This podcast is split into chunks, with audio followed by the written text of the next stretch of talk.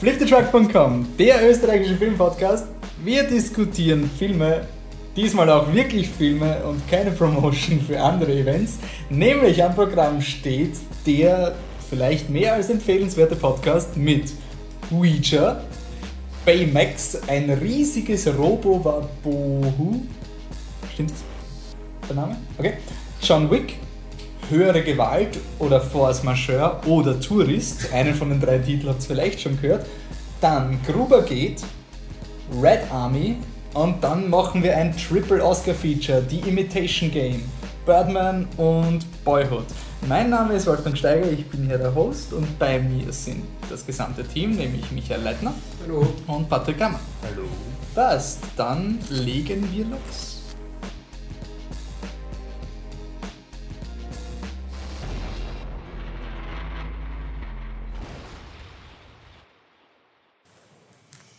Michi, Okay, mit wem hast du Witcher geschaut? das mit meiner Freundin, aber die ganze Geschichte ist nicht, leider Gottes nicht, ähm, Gut. nein, doch, nein, nein, also, okay, es kommt jetzt voll falsch rüber, aber die ganze Geschichte dazu darf ich nicht erzählen im Podcast. Das klingt jetzt so, als wäre es nicht jugendfrei, aber das war es nicht. So, Oh. Ähm, Mal wieder ein Gürtel in die Erotik. So, ich habe schon 25 Sekunden meiner Zeit verbraucht. Also, Witcher ist ein amerikanischer Horrorfilm, Regie, Drehbuch, ein Drehbuch mitgeschrieben und Regie Stylis White, außerdem noch Juliette Snowden, die will sich auch erwähnt werden, dass sie im Drehbuch mitgeschrieben hat Warte kurz. für diesen Film. Okay, äh, und was ist Witcher? Witcher ist dieses, ich glaube, bei uns kennen das, ist das T-Shirt-Drucken? Äh? Nein, Also, nicht ganz. Sowas, äh, Dieses ein- Paranormal Activity Zeit, Ja, genau, oder? so Wo du so Instrument, drehst und dann, dann kommt der Buchstaben raus. Genau, also alle greifen hin auf das Ding und dann, oh, es führt uns jemand. So. Und ist auch ein Ich bin Film. so neugierig, was der Michi von diesem Film hält. Oh, ist ein Film und da gibt es einen Charakter, dessen Namen ich nicht rausgesucht habe, das wurscht ist. Sie stirbt gleich am Anfang und kurz davor sagt sie ihrer besten Freundin, das ist die Lane Morris, gespielt von Olivia Cook. Die spielt in irgendeiner Serie mit ähm, ähm, Norman Bates, wie heißt die? Ein Bates Motel. Bates Motel, genau, spielt sie mit. Der hat auch ein Drehbuch hat er von Lost geschrieben. Okay. Und jedenfalls, also hoffen wir alle, dass es keine letzte Staffel gibt.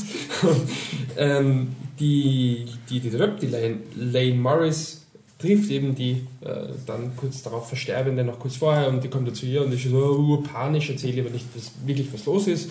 Und dann am nächsten Tag finden sie sie eben erhängt vor und sie sind alle sehr irritiert, weil besonders depressiv oder sonst was war es eigentlich nicht. Warum erhängt sich die, wissen wir nicht. Und dann findet sie in ihrem Zimmer halt das Reacher und äh, denkt sich dann mit ihren Freunden, ja, was ist, warum wollen wir nicht mit der Kontakt aufnehmen und schauen, ob die mit uns kommuniziert. Und dann nehmen sie halt mit ihr Kontakt auf oder vielleicht auch nicht, könnte sein, dass ein Twist kommt, scheißegal. Und dann passieren einige gruselige Sachen, es rüttelt alles Mögliche und sie kriegen halt Botschaften und der Geist, der da mit ihnen spricht, also vermutlich oder vielleicht auch nicht, von der Verstorbenen, der bittet sie eben darum, quasi weiterzuspielen und mit ihr zu plaudern und so weiter. Auf sehr creepy Art und Weise und dann sterben auch andere von dieser Gruppe. Und kurzum, es ist ein Horrorfilm mit einer absolut unoriginellen Story, Schauspielerinnen, die, da ist die Olivia Cook eh noch die beste und auch, glaube ich, die bekannteste. Nicht, dass sie so toll bekannt wäre, aber die anderen haben so klingende Namen wie Anna Koto oder Darren Kagasov, natürlich allen bekannt aus Filmen wie Delirium oder Red Band Society. Ja, okay. Und jedenfalls, wo wahrscheinlich auch noch Statist war, ist es halt ein sehr billig produzierter Film mit einem Drehbuch. Man kann nicht immer sagen, dass es- der Film jetzt irgendwas so, wo du sagst, Gott, das war so furchtbar, es ist einfach wirklich, wirklich fad und das ist, glaube ich, das Schlimmste, was man über einen Horrorfilm sagen kann. Er ist nicht lustig, schlecht oder irgendwas, er ist einfach nur schlecht. Er ist einfach nur, das ist nicht gruselig, das ist nicht involvierend, das ist mir scheißegal, bitte sei einfach aus, es ist mir egal, ob du stirbst oder lebst, ob das deine Freundin ist, mit der du sprichst. Es ist völlig egal, es ist billig gemacht und nicht mal so ein billig, wo du sagst, ja, puh, die haben überhaupt kein Geld gehabt, sondern einfach uninspiriert. Das ist wirklich das richtige Wort. Der Film ist absolut uninspiriert und es schaut wirklich aus, als würde man einfach unbedingt einen Horrorfilm gerade ins Kino bringen wollen, weil da gibt es halt momentan wenig Konkurrenz und da kann man vielleicht ein paar Dollar rausholen. Und so hat man auch die ganze Crew besetzt, Schauspieler, Regisseur, Drehbuchautor, Kamera, halt einfach alles auf sehr niedrigem, einfachen Niveau. Und sorry, das sieht man auch. Ich will gar nicht sagen, dass die Leute jetzt kein, kein Potenzial hätten. Das kann man, glaube ich, nach dem Film nicht beurteilen, weil das halt einfach von der ganzen Prämisse her nichts hergibt. Und es ist wieder ein Film, wo äh, es ist halt, normalerweise gebe ich den Filmen ein furchtbar, die mich aufregen und der Film regt mich nicht auf, weil mir einfach nur zu Tode langweilt. Aber wenn ich sage Lauwand, dann wird das eigentlich heißen, ja, wenn ihr unbedingt einen Horrorfilm sehen wollt, dann geht ins Kino und schaut euch den an. Und das war für mich halt, war für mich so ein Film wie Annabelle zum Beispiel noch. Aber bei dem Film ist es wirklich nicht. Also gerade in Österreich spielt es mir Ich sehe, ich sehe. Nicht, dass das ein Meisterwerk ist, aber den würde ich mir noch auf jeden Fall nochmal anschauen, bevor ich mal Witcher anschaue. Also sorry, es ist ein furchtbar, weil er gar nichts hat. Nichts. Wegen den paar Dollar, das ist leider wirklich wahr. Der Film hat 5 Millionen Dollar Budget gehabt und hat 95 Millionen Dollar eingespielt. Ja. Weltweit natürlich, aber trotzdem, auch in Amerika das ein Budget ja. verzehnfacht. Also Ohne Konkurrenz. Und ja. es ist ja auch so, dass er nicht, also bei gesagt, billig, es ist wirklich nicht dieses billig, wo du denkst, okay, die haben jetzt so die Kamera also im, im Keller gefunden und dann schnell mal ein bisschen rumgelaufen, sondern es ist ja eh solide Bildqualität und alles. Also es ist ja wirklich so, kannst du eigentlich herzeigen, aber es ist ja wirklich nichts da dran. Man braucht auch gar nicht groß ins Detail gehen. Okay, dann gehen wir weiter zu Baymax ein riesiges Robo-Waboho. Warte, wir müssen. Stopp! Der Michi hat noch zwei Minuten auf der Glock gehabt. Patrick, deine acht Minuten. Baymax, ein riesiges Robo-Wabohu. Yep, auf Englisch Big Hero 6. Ähm, ein Marvel-Comic, der jetzt ähm, animiert wurde, hat übrigens nichts mit den anderen Marvel-Filmen zu tun, falls ihr euch fragen solltet. Es spielt in der fiktiven Stadt San Francisco, also wie der Name schon sagt, eine Mischung aus San Francisco und Tokio. Ähm, Regie das Duo Don Hall und Chris Williams, die vorher einfach nur bei Animationen dabei waren, jetzt die Animationsexperten von Disney zu sein scheinen. Ähm, die Story ist auch ziemlich simpel. Man hat einen kleinen 14-jährigen Jungen, der ein unglaubliches Genie ist allerdings seine Geniehaftigkeit nicht ausleben will. Er baut sich zwar so, so kleine Roboter, mit denen er bei so illegalen Roboterkämpfen mitmacht. Und Ey, hm? immer gut. Was? Das erinnert mich an, an Real Steel. Also, den ja. besten Boxerfilm aller Zeit. Den ich gesehen habe. er ist besser als Rocky. Okay, Entschuldigung.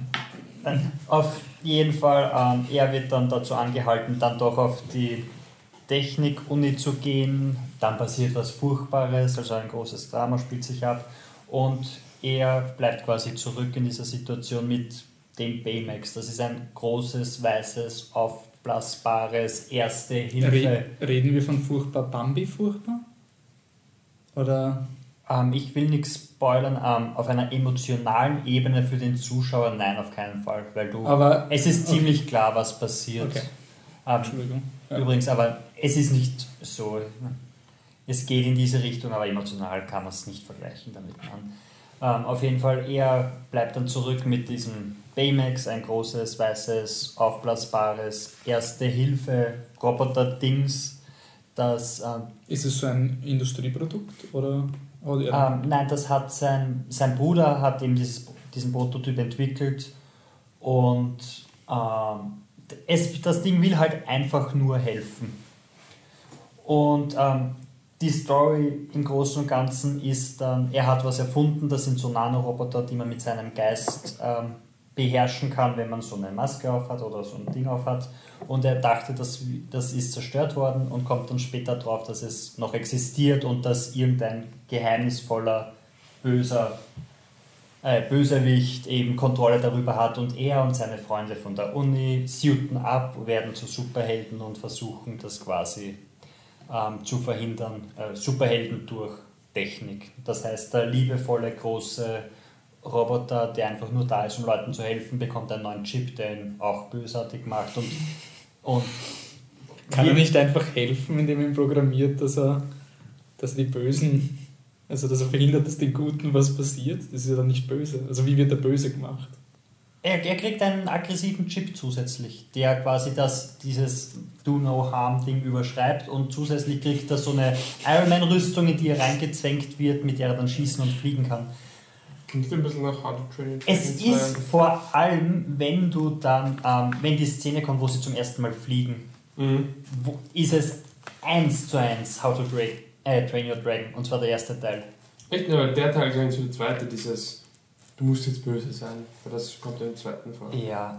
Ja, so ähnlich ist es eh, aber Ja, ich verstehe. Es hat irgendwie ein Bild, ich habe nur die Review durchgelesen und den Film nicht gesehen. Es hat ein bisschen, es hat wirklich ausgeschaut, wie wenn du ähm, die Avengers noch cuter machst und ihnen noch buntere, ist- unterschiedliche Rüstungen Ge- genau gibst. das ist, das ist Also fünfmal Iron Man, irgendwie so hat es ausgeschaut mit Ja, unterschiedlichen nee, jeder hat so, ich meine, jeder hat, jeder dieser Charaktere, die da relativ kurz, also seine Freunde relativ kurz, relativ stereotypisch vorkommen, ähm, jeder hat eine andere Farbe, der eine steht auf gelb, der andere auf grün. Es gibt einen Typen, der bei diesen ganzen Genies dabei ist, aber einfach, ähm, er wirkt eher so wie, wie, wie so ein Drogendealer, so, so, ein- so ein Grasdealer, der halt auch dabei ist. So wirkt er halt, der sich immer urfreut, so, yeah, Science! Und der Film ist wirklich er ist überhaupt nicht schlecht, er ist recommendable, die Animation ist eh gut und bla bla bla. Aber er ist einfach, er hat so viele Teile einfach von How to Train Your Dragon und dann auch noch das letzte große Ding hat er irgendwie so halbert gefladert von Wolkig mit Aussicht auf Fleischbällchen.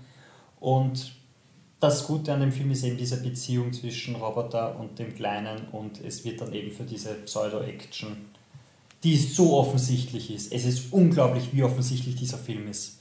Du wirklich, du siehst so, nach 10 Minuten weißt du, das passiert, das ist der Böse und dann ist es das große Mysterium, was ist und du siehst die ganze Zeit nur da und denkst, ich weiß, was passiert. Oder Leute. Eigentlich ganz überraschend, dass ein Disney-Marvel-Film viel Potenzial hat und dann im letzten Akt zu Actions, zu Standard-Action-Szenen degeneriert. Also das ist Ja, meine, eigentlich...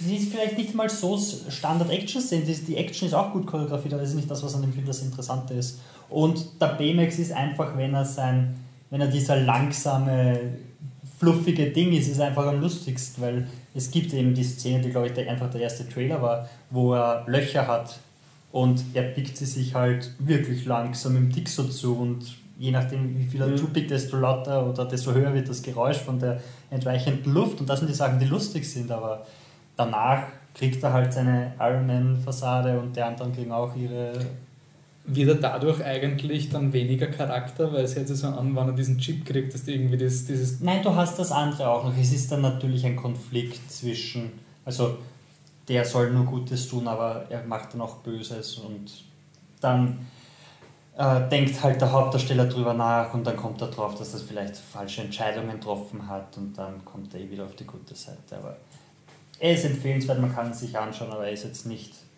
er ist bei weitem nicht so gut wie die Filme, von denen er sich Sachen ausborgt. Okay. Außer How to Train Your Dragon 2.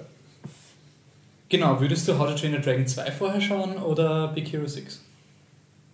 Ich glaube, ich müsste beide nochmal dafür schauen, aber Wen würdest du zuerst schauen, wenn du es nochmal schaust? So, vom Bauch heraus. ähm, ich glaube, ich würde Big Hero 6 nochmal schauen, weil eben der erste Teil, ich finde den wirklich gut und er regt dich auch in keiner Szene auf. Es ist einfach dieses, da wäre mehr gegangen. Und bei How to Train Your Dragon 2 ist es ja dann doch dieses, du machst so viel kaputt, was du im ersten Teil Mhm. gemacht hast. Okay. Deshalb Okay. vielleicht das. Dann kommen wir zu einem Film von Chad Stahelski und David Leitch. Leitch. Oh Gott.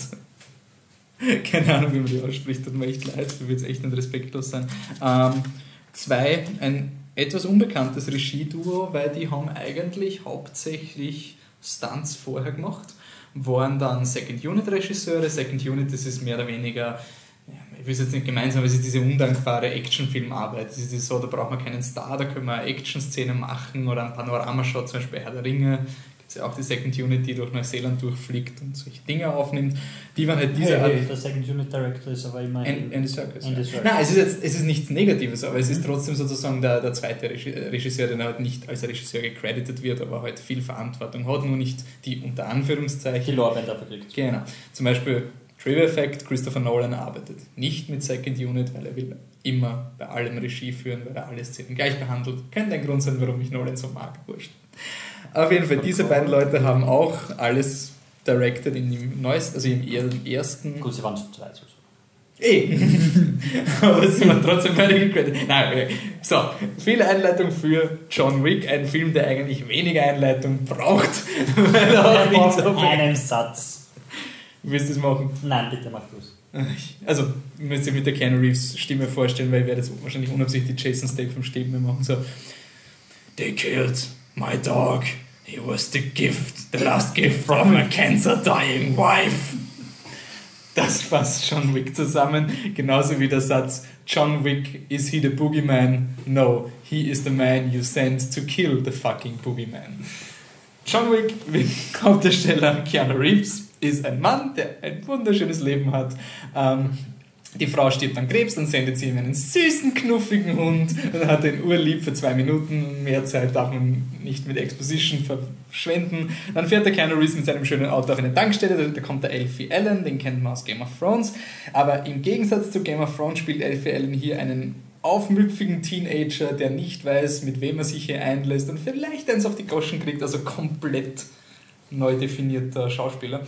Der will das Auto von Keanu Reeves, Keanu Reeves sagt, dann kommt er am Abend ins Haus von Keanu Reeves, haut ihn nieder mit seinen coolen Freunden und er schießt den Hund von Keanu Reeves. Nein, er tötet ihn, er schießt ihn nicht. Also, oh, man sieht es nicht. Er tötet ihn, oh ja, man sieht es im Hintergrund. Okay.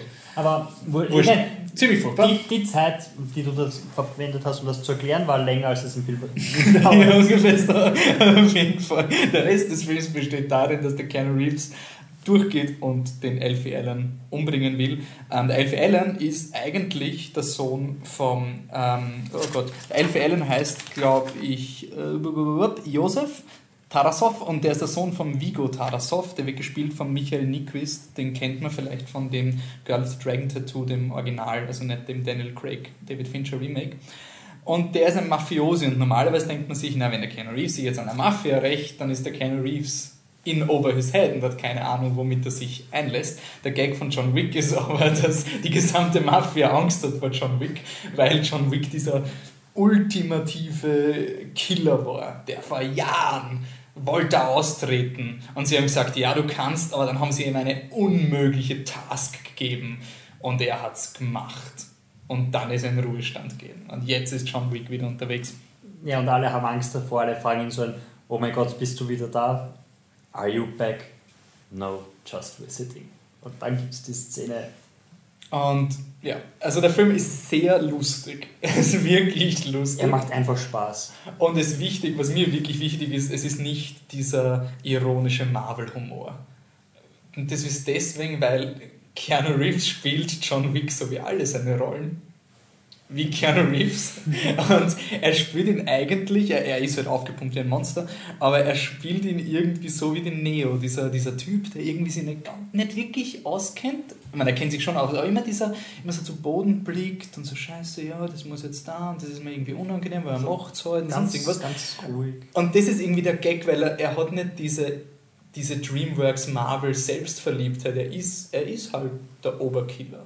Aber er zelebriert das nicht, das gehört halt gemacht und der Witz ist halt einfach wie in Airplane, dass die Charaktere 100% ehrlich sind. Also wenn sie die Mafiosi anscheißen, dann ist es nicht so dieser oh, dieser John Wick, das ist ein alter Mann, was kann er denn tun? Puff! Sondern es ist einfach wirklich diese ehrliche Angst vor dieser Vernichtungsmaschine.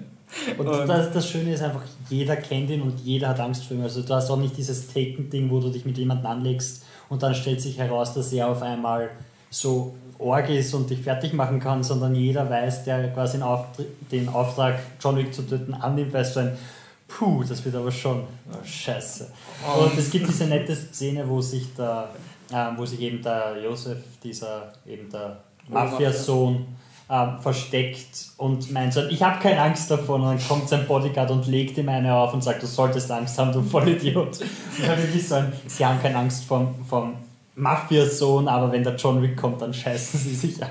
Ähm, aber was ich auch zum Film sagen will, es ist nicht nur, es ist halt auch dieser Witz, aber was ich schon sagen muss, er ist auch sehr angenehm überraschend. Nicht, dass er Plot-Twists hat, aber einfach, er hat spaßige Sequenzen. Also er, hat, er schafft diese, diese Hyperrealität von dem Verbrechen in dieser Stadt, wo es halt eigene Hotels gibt, mit, wo du eincheckst und nur mit Goldmünzen bezahlst und da jeder Auftragskiller, wenn er da eingeht ins Hotel, dann darf er keinen Kampf anfangen. Da ist kein Business in diesem Hotel. Es gibt einen 24-Stunden-Arzt, der dir, der dir natürlich dich verarzten kann und auch weiß, welche Medikamente du nehmen musst, damit du noch 24 Stunden durchhältst und so. Also er hat auch eine nette, lustige Hyperwelt. Also das habe ich einfach so lustig gefunden, weil halt einfach, es ist nicht ein eine Mafia-Ding und da geht er halt durch, sondern es sind einfach so extrem abstruse Settings teilweise in dieser Welt und halt auch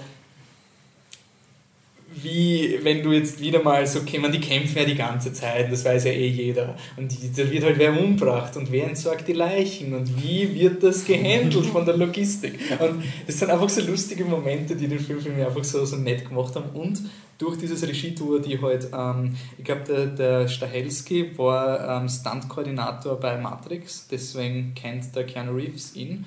Und also die beide haben eine, eine Stuntman-Firma. Und du merkst halt einfach, dass sie extrem kompetent sind, weil die Action-Szenen sind gut. Also sie sind super choreografiert. Super choreografiert, super gefilmt, man kriegt alles mit, was passiert. Und neu wieder, Gott sei Dank, neu gefundenen Respekt für den Keanu Reeves, weil er ist schon einer dieser Menschen, der seine Passion Projects hat. Und der hatte diese, ah Gott, wird der vergessen? Seven Ronin? Nein, nein, vorher diesen Side by Side, kann es sein, diese Doku, die er produziert die, hat, ja, diese genau. Film-Doku über einen Analogfilm, habe ich noch Genau. nicht gesehen. Also war so ein, hey cool, er macht irgendwie Dinge, die dass er irgendwie pusht. Und dann hat er diesen 47 Ronin gemacht und der war desaströs furchtbar. Und da war es irgendwie so, ah scheiße, meine, es ist eh cool, dass er das macht, aber irgendwie wäre es halt auch gut, wenn mal was dabei rausschauen würde. Jupiter Ascending. Und er hat ja auch diesen einen Film ähm, irgendwie gemacht, wo es um diesen, ah Gott, lass mich nur kurz schauen. Er hat irgendeinen Martial Artist irgendwie die Möglichkeit gegeben, dass er einen, einen Film macht, wo es nur um Ehren geht, irgendwie so. Ja, äh, stimmt, Man da of Tai Chi, da genau, war er der, der, Regisseur, da war der Regisseur und Drehbuchautor und der ist recht okay angekommen. Also du merkst halt einfach, dass er seine Projekte hat und das merkst du bei John Wick auch.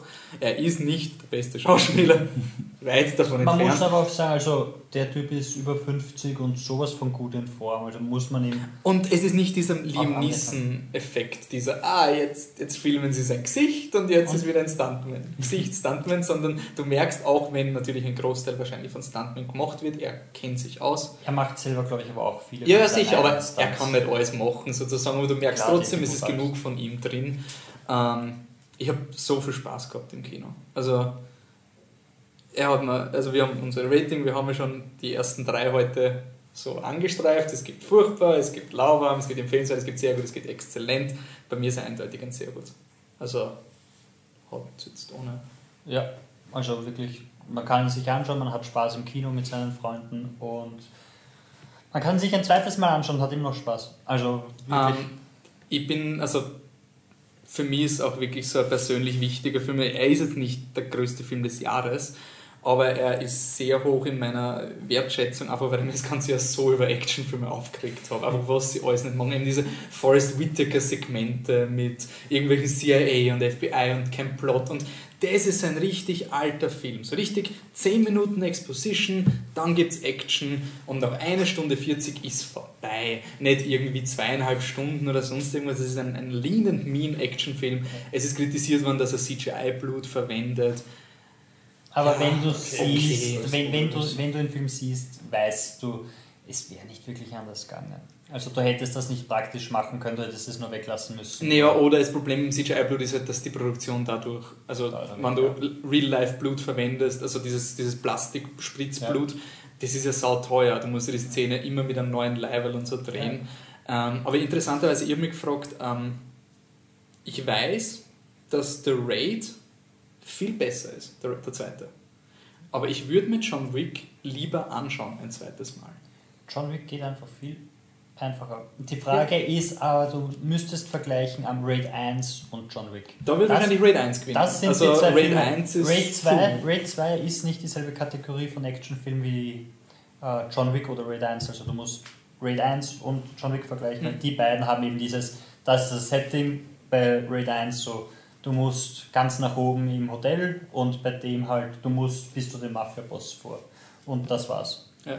Na, aber ich finde, ich habe mir nämlich überlegt, weil so, ähm, so von den Actionfilmen, welche eben rausgestochen sind, und das, neben Raid 2 ist mir eben nicht wirklich was eingefallen, außer wir zählen jetzt Edge of Tomorrow irgendwie als Actionfilm. Snowpiercer? Das Das Snowpiercer, ja, Aber ist Actionfilm? ist, wird schon Ich, aber ich, nicht, ich würde nicht sagen dieselbe Kategorie. Also, Nee, also. Nein, nein, nein, also aber trotzdem von den Choreografien und so und das ist of trotzdem. Tomorrow ist auch nicht schön. dasselbe, Ja. ich. Aber das ist einfach in dem Sinn von Filmen, die man sich Nein. auf die Fahne schreibt, dass man sagt, hey, das Action-Genre ist halt auch, da gehört mehr dazu, als die Kamera zu schütteln und Leute, die sich niederschlagen. Ja, da geht es um Choreografie, da geht es um Paul Cinematography und halt auch die Action, die Kämpfe an sich sind immer unterschiedlich. Es ist ein anderes Setting, anderes Licht, es ist einfach herrlich. Und das ist halt wirklich so, so ein B-Movie. Actionfilm ohne ihm irgendwas Aber- vorzuwerfen dadurch. Es wird mich nicht wundern, wenn er. Ich ich will es nicht verschreien, weil die Filme, die am deine Ende vom 10. Jahr schaut, Er war aber lustigerweise in vielen Top Ten Listen von vielen Filmkritikern drinnen. Also der Film ist, ist gut Also darf ich ihn nicht, nicht so wie Godzilla. Wie Godzilla habe ich noch nie Godzilla war auch in den Listen da. Echt? Ein, ein paar gesehen, schon. ja. Ja. Aber Hat sich bemüht. Nein, aber bei mir war es eben wirklich so, für mich ist das wirklich so ein Nee, ich glaube, du hast bei den Convention in Top 10. Boah, So mit dürfen wir neben. nicht sagen, diese Website. Die dürfen wir nicht wissen, wo wir Awards Daily meinst du? So, Awards Daily, super. Nein, wirklich so hinter als die Birdman, Grand Budapest Hotel, Boyhood. Godzilla! Also, Gut. Aber. Sagen wir so, seid nicht überrascht, wenn John Wick bei mir noch mehrmals erwähnt wird. Einfach auch für das, was er macht. Und eben im Vergleich zu Raid 2, ähm, ich bin schon oft vor der DVD von Raid 2 oder Blu-ray gestanden, haben mir überlegt, soll ich mir den kaufen? Und mir gedacht, ah, ist so lang. Und, Dauert zu lang. und hat ich glaube, auch John Wick werde ich mir sofort zulegen. Und das ist so ein ähnlich wie der Lego-Movie. Ja, schauen wir uns ihn an, schauen wir John Wick. Und das ist für mich auch sehr wichtig, auch wenn ich weiß, dass es natürlich bessere Filme gibt als für mich. Gut. Also er kommt in deine Top 5, die wir dann... Die wir dann die wir, die wir, Können wir die eh wir schon unsere. Top 5. Ja, also, Also, also es Top kommt ein? Podcast mit Ja, wir den- machen, jeder macht seine Top 5, weil da ist wahrscheinlich die wenigste überein. Also, Also wir werden Also noch ein dann Pod- nach, um die Oscar-Verleihung oder wir werden nachher. schon unsere Top 10 besprechen, oder nicht? Ja, ja, aber nur damit wir, wie wir das letzte Mal die Top 10 gemacht haben, war es Ja, so, der ist auf Platz 9, uh, der kommt noch. Der Ja, ist auf Platz so, 7, so. uh, der kommt noch. Ja, Weil im Endeffekt ja. ist ja die Top macht 5 und dann so, und, da ist schon die drin. Okay, und hast du den drin? Ja, okay. und bei Top 5 wird es nicht mehr so arg sein. Und ja, also der kommt auch noch, der Podcast, aber derzeit sind wir noch im Oscar-Fieber und wir müssen das eben auch, ich will nicht aus der Hüfte schießen. Ich will jetzt mal schauen, wie lange es jetzt schon Wick heute und dann machen wir die Liste nach der Oscar-Verleihung Mhm. in aller Ruhe. Schauen Boyhood vielleicht ein zweites Mal nochmal und solche Dinge. Okay, ein Film, den der Michi vielleicht ein zweites Mal schauen wird oder nicht. Könnte ich mir vorstellen. Bei uns heißt er höhere Gewalt. Ihr werdet vielleicht auch den englischen Titel gelesen haben, der komischerweise sehr französisch klingt, nämlich Force Majeure. Es ist aber kein französischer Film, sondern ein schwedischer Film. Deswegen ist der Originaltitel Tourist. Und man kann es wirklich Ja, aber sie wollten nicht im Englischen The Tourist machen, damit sie glauben, oh, Angelina. Jolie. Aber, aber wie gesagt, also Tourist, höhere Gewalt und Force Majeure ist halt alles auf den ersten Eindruck ein bisschen relativ weit voneinander entfernt, aber ist alles dasselbe Film. So, und zwar ist es ein schwedischer Film vom Regisseur und Drehbuchautoren Ruben Östlund. Der hat bereits einige Filme gemacht. Es ist so ein, ein Autorenfilm sozusagen. Ich habe mir seine Filmografie durchgesehen und muss ehrlich gestehen, ich, mir sagt wirklich keiner seiner Filme was. Ähm, es gibt zum Beispiel einen, der heißt Play, nur ein Spiel, oder ein anderer, da habe ich jetzt nur den Originaltitel, der heißt De Offenwilliger. Äh, ich bin mir sicher, dass da auch der ein oder andere gute Film dabei ist, wie gesagt, von denen habe ich wirklich noch nichts gehört.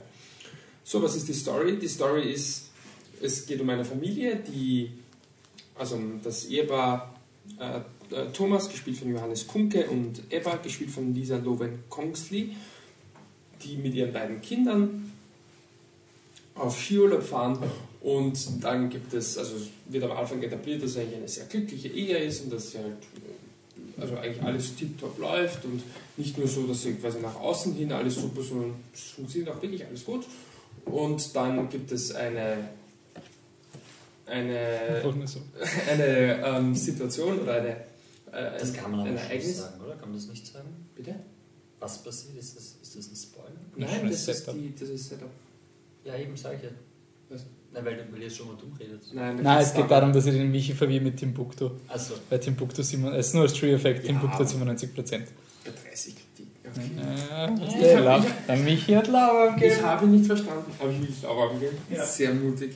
ähm, so Also- bist du so, kommen wir zurück zu Was man schon. so Force Majeure oder Tourist. Nein, Force Majeure verwende ich jetzt nicht mehr, weil das ist der internationale Titel. Der deutsche ist höher Gewalt und der Originaltitel ist Tourist. Warum soll ich in Englischen sagen? Also, sorry, jetzt nochmal. Sie machen also einen, einen Skiurlaub, die vier, und dann passiert was. Sie sitzen bei einem Restaurant und dann siehst du im Hintergrund, dass sich eine Lawine loslöst. Allerdings ein, es ist ein, ein geplanter Lawinenabgang also ein, ein, mit einer kleinen Sprengung, um einfach einen sicheren Abgang der Lawine zu gewährleisten, damit der dann nicht unvorhergesehen passiert. Und dann siehst du im Hintergrund diese Lawine immer näher kommen und näher kommen und irgendwann einmal kapieren die Leute, äh, das könnte jetzt auch nicht so toll ausgehen und dann laufen halt alle schnell, schnell weg von, von der, der Terrasse, auf der sie da sitzen.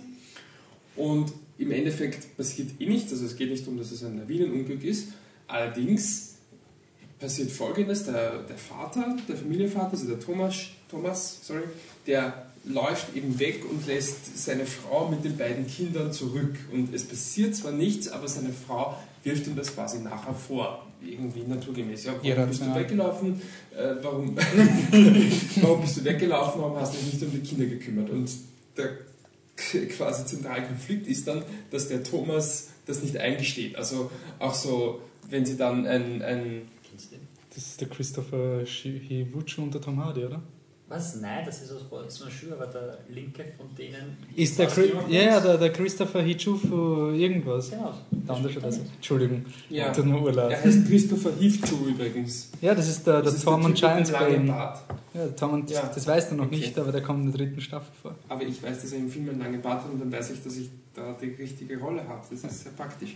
Also, auch gesagt. Jedenfalls ist es dann, ist es dann so, dass, die, dass der Vater, das, also der, der Thomas, das überhaupt nicht eingesteht. Also dann gibt es zum Beispiel ein, ein Essen mit, ja, Entschuldige, mit, mit, Nur mal drei Minuten, Michi, Ja, wenn man tut nicht auf den Punkt. mit zwei Freunden, also einen alten Freund, den sie treffen, den Mats, gespielt von Christopher Hifju, und seiner jungen Freundin, Freundin der Fanny, gespielt von Fanny Metelius. Und der leugnet das also total und er tut halt irgendwann so, so ja, und es war ganz schön knapp, aber es ist eh nichts passiert und ich habe dann schnell die Kinder gepackt und bin weggelaufen und seine Frau hat gesagt, "Was, spinnst du, das stimmt überhaupt nicht. Und es geht halt darum, dass er sich diese Schuld nicht eingesteht und es geht so ein bisschen um dieses Macho-Gehabe. Und ich habe schon einmal darüber geredet bei dem Film nach der Biennale. Mhm. Und das war ein bisschen dieser zentrale Konflikt, da bin ich beim ersten Mal schauen so ein bisschen ich finde den Konflikt an sich nicht uninteressant, aber es war für mich so, ja, ich meine, es ist halt klar irgendwie, dass die Schuld bei ihm liegt, weil er lügt halt einfach und irgendwie war es für mich kein ein, ein Konflikt, der nicht so wirklich viel Power gehabt hat. Aber ich will den Film auf jeden Fall nochmal sehen und das dann vielleicht mal beurteilen, was man auf jeden Fall positiv hervorheben kann. Was den Film auch wirklich ähm, sehenswert macht, ist der Humor in dem Film, weil eben zum Beispiel dieses Abendessen eben mit, mit den Freunden Mats und Fanny ist dann wirklich das entartet so richtig. Am Anfang so voll nett und wir verstehen uns ja voll gut und irgendwann aber fängt dann an, ja geil, und weißt du noch gestern, was der Lawine abgegangen ist und du bist dann einfach weggelaufen, ich bin den Kindern da gestanden und dann versucht halt der, der Mats irgendwie seinen, seinen alten Freund zu verteidigen. Naja, vielleicht ist er mir weggelaufen, um Hilfe zu holen, falls ihr verschüttet seid. und, so. und die, die Fanny andererseits schlägt sich da halt voll auf, auf die Seite von ihr. Und da gibt einfach, äh, das ist das ist eine dieser Szenen, es gibt auch noch ein Essen mit anderen Leuten, das viel kürzer ist, aber auch so ähnlich verläuft. Das sind also diese äh, wirklich sehr humorvollen Situationen. Es gibt dann schon auch emotionale Momente, wo er eben dann irgendwie sich das eingestehen muss, dass das eben äh, ein Fehler von ihm war. Aber Eineinhalb ihr Minuten. verwirrt mich die ganze Zeit. Eineinhalb Minuten noch. Ja, ich bin gleich fertig. Jedenfalls wird der totale Konflikt hat mir nicht so getaugt, allerdings der Humor sehr und es ist auch ein Film, der einfach auch wirklich eine klare Aussage hat mit dem Macho-Gehabe und wie gesagt, ich will ihn nochmal schauen, um ihn endgültig zu beurteilen. Auch noch ein kurzes Ausrufezeichen, den Schluss, den ich selbstverständlich nicht spoiler, ist großartig. Ähm, und Sterben sie in der Lawine. Nein, es ist wirklich, wirklich cool. Es ist so doch zynisch irgendwie, ist es einfach so lustig. Ich finde den Schluss echt super, super, super.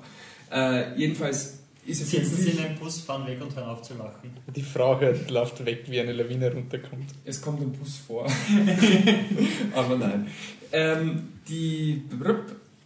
Sorry, die bisschen Musik wird eben nicht viel. Also, ich möchte Michi, ganz kurz wir erzählen. haben dir schon so viel Zeit gegeben, haben dich nicht unterbrochen, sondern Für mich abgelenkt. war es ursprünglich ein empfehlenswerter Film, aber sehr underkippt ihm sehr gut. Und der Grund, warum ich ihn sehr gut gebe, es gibt dafür zwei Gründe. Der eine ist, ich glaube, dass du beim zweiten Mal schon wächst.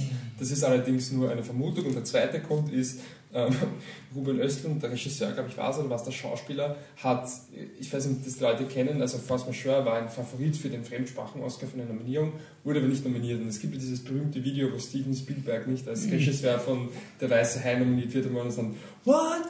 Warum ist der Fellini reinkommen und nicht ich? Ich meine, was geht ab? Und dann regen sich seine Freunde auf, ja bitte, der hat den Film gemacht, warum nominiert sie den Film nicht? Ja. Und er hat, die haben quasi ein ähnliches Video veröffentlicht, das er nicht nominiert wurde, wo er eben quasi so äh, total in Tränen ausbricht und sich voll aufregt. Und da geht es halt auch wiederum, da spielen sie halt dieses Motiv ein bisschen weiter, das dürfte gespielt sein, weil eben dieses, dieses wo sie dieses Also auf- einfach Ah, also okay. dieses Macho-Gehabe noch weiter halt sich äh, davon distanzieren wollen, da muss es halt noch ein bisschen mehr persiflieren. Und das fand ich halt einfach, ich finde einfach die ganze Idee von dem Film ist nicht cool und auch wenn er mich jetzt beim ersten Mal nicht so 100% überzeugt hat, ist er mit Distanz besser geworden.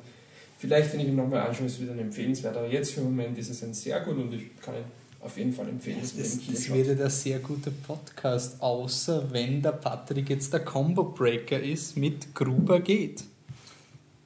Niemand weiß, ob ich. Ich habe ihn auch gesehen. Ah, Entschuldigung, Entschuldigung. Natürlich, dann ist vielleicht der Michi der Combo-Breaker. Das zählt nicht, oder? Nein, Ja. sehr gut muss dabei sein. Wurscht, was die anderen sagen. Also, Grubergate ist die Verfilmung des Bestsellers von Doris Knecht, eine österreichische Schriftstellerin und Journalistin, die eben ein Debütroman mit äh, Grubergate veröffentlicht hat. Der war sehr erfolgreich, ist jetzt von der Marie Kreuzer aufgenommen worden und verfilmt worden.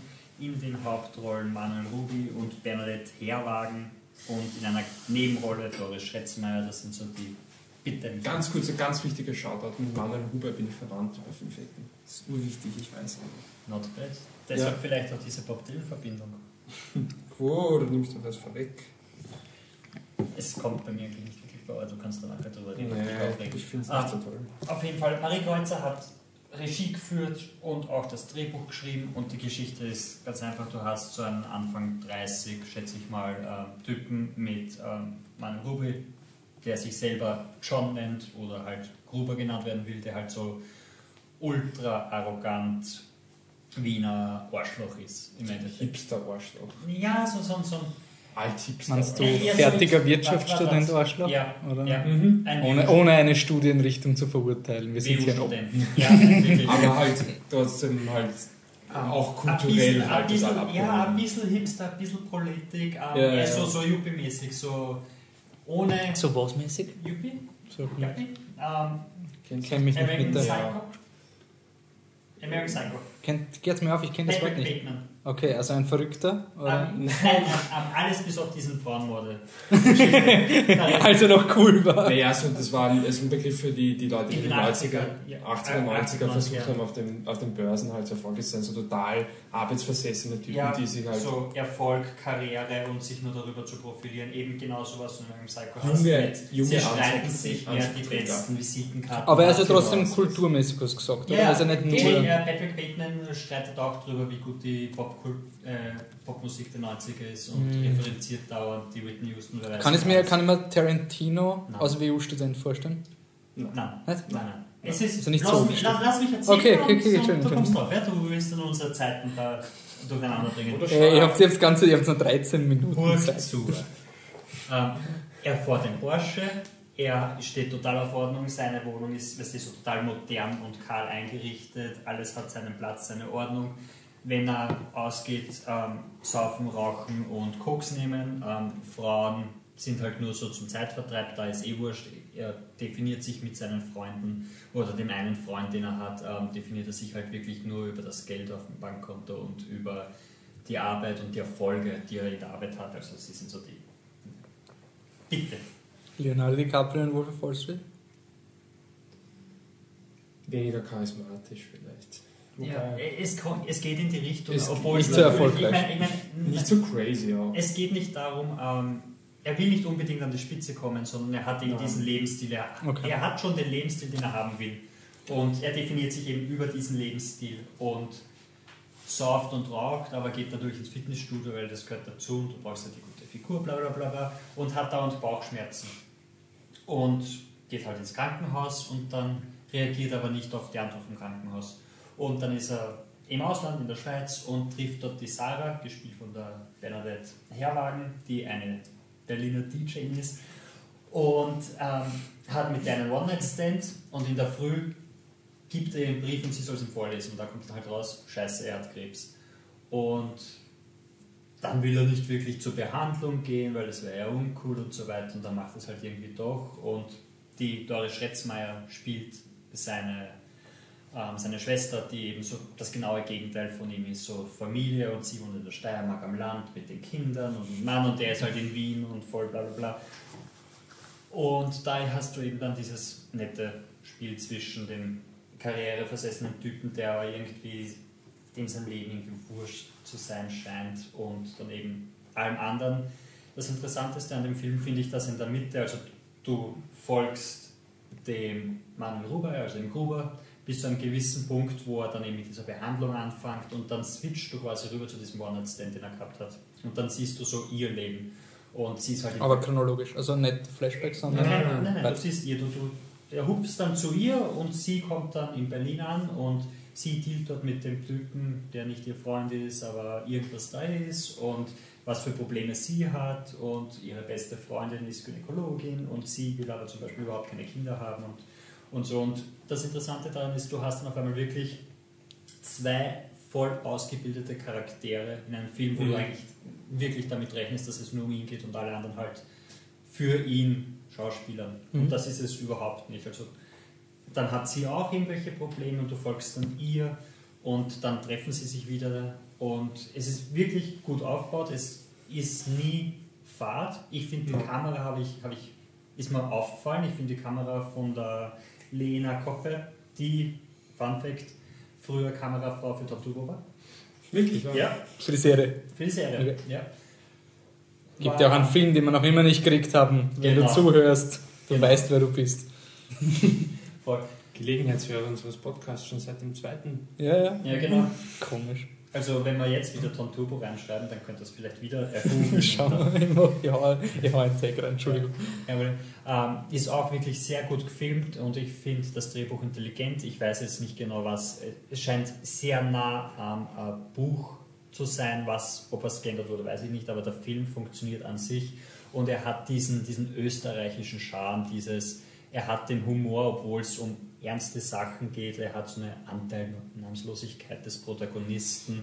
Er ist mit Sicherheit kein perfekter Film. Ähm, er, wirkt teilweise so gezwungen, so Themen, die sich so durchziehen. Ich glaube, ein Problem, das du damit hast, ist eben diese, er ist eben so ein, so ein Bob Dylan-Fanatic irgendwie und, und darüber Mhm. versucht er sich auch zu definieren, weil es ist eben so sein Kulturansatz, so Bob Dylan und er weiß alles über Bob Dylan.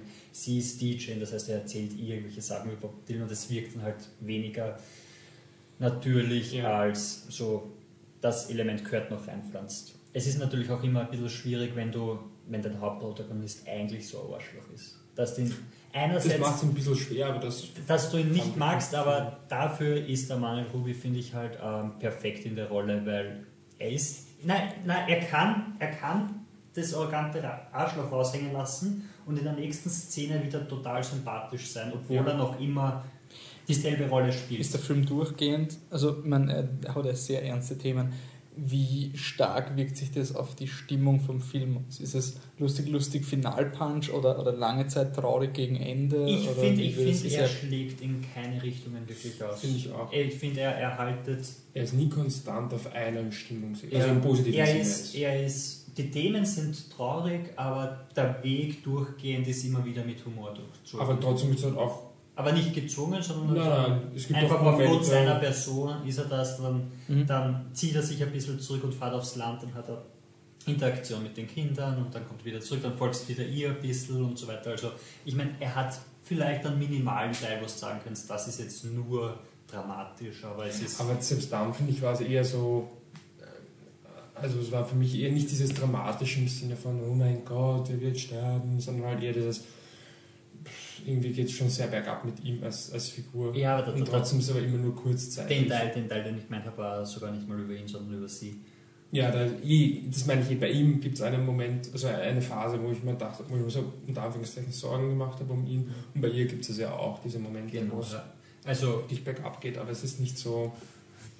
Es ist zwar, es ändert sich wirklich die Tonlage vom Film nicht wirklich. Also genau, es es, ist- es ist jetzt nicht zum Beispiel so wie bei äh, St. Vincent, wo es lustig, lustig ist und wow, Genau, holy das shit, und dann wird es wieder Genau, besser. Also das, das ist wirklich durchgehend. Das. Und wenn du den Trailer anschaust, find- findest du eigentlich relativ gut, worum es geht, weil es ist dieses, er postet zum Beispiel auf Facebook, John Gruber hat eh, äh, Krebs. Genau. Und dann schreibt Also als Lebensevent sozusagen, dieses. Was weiß ich, Ja, Status glaube, keine Twitter, oder?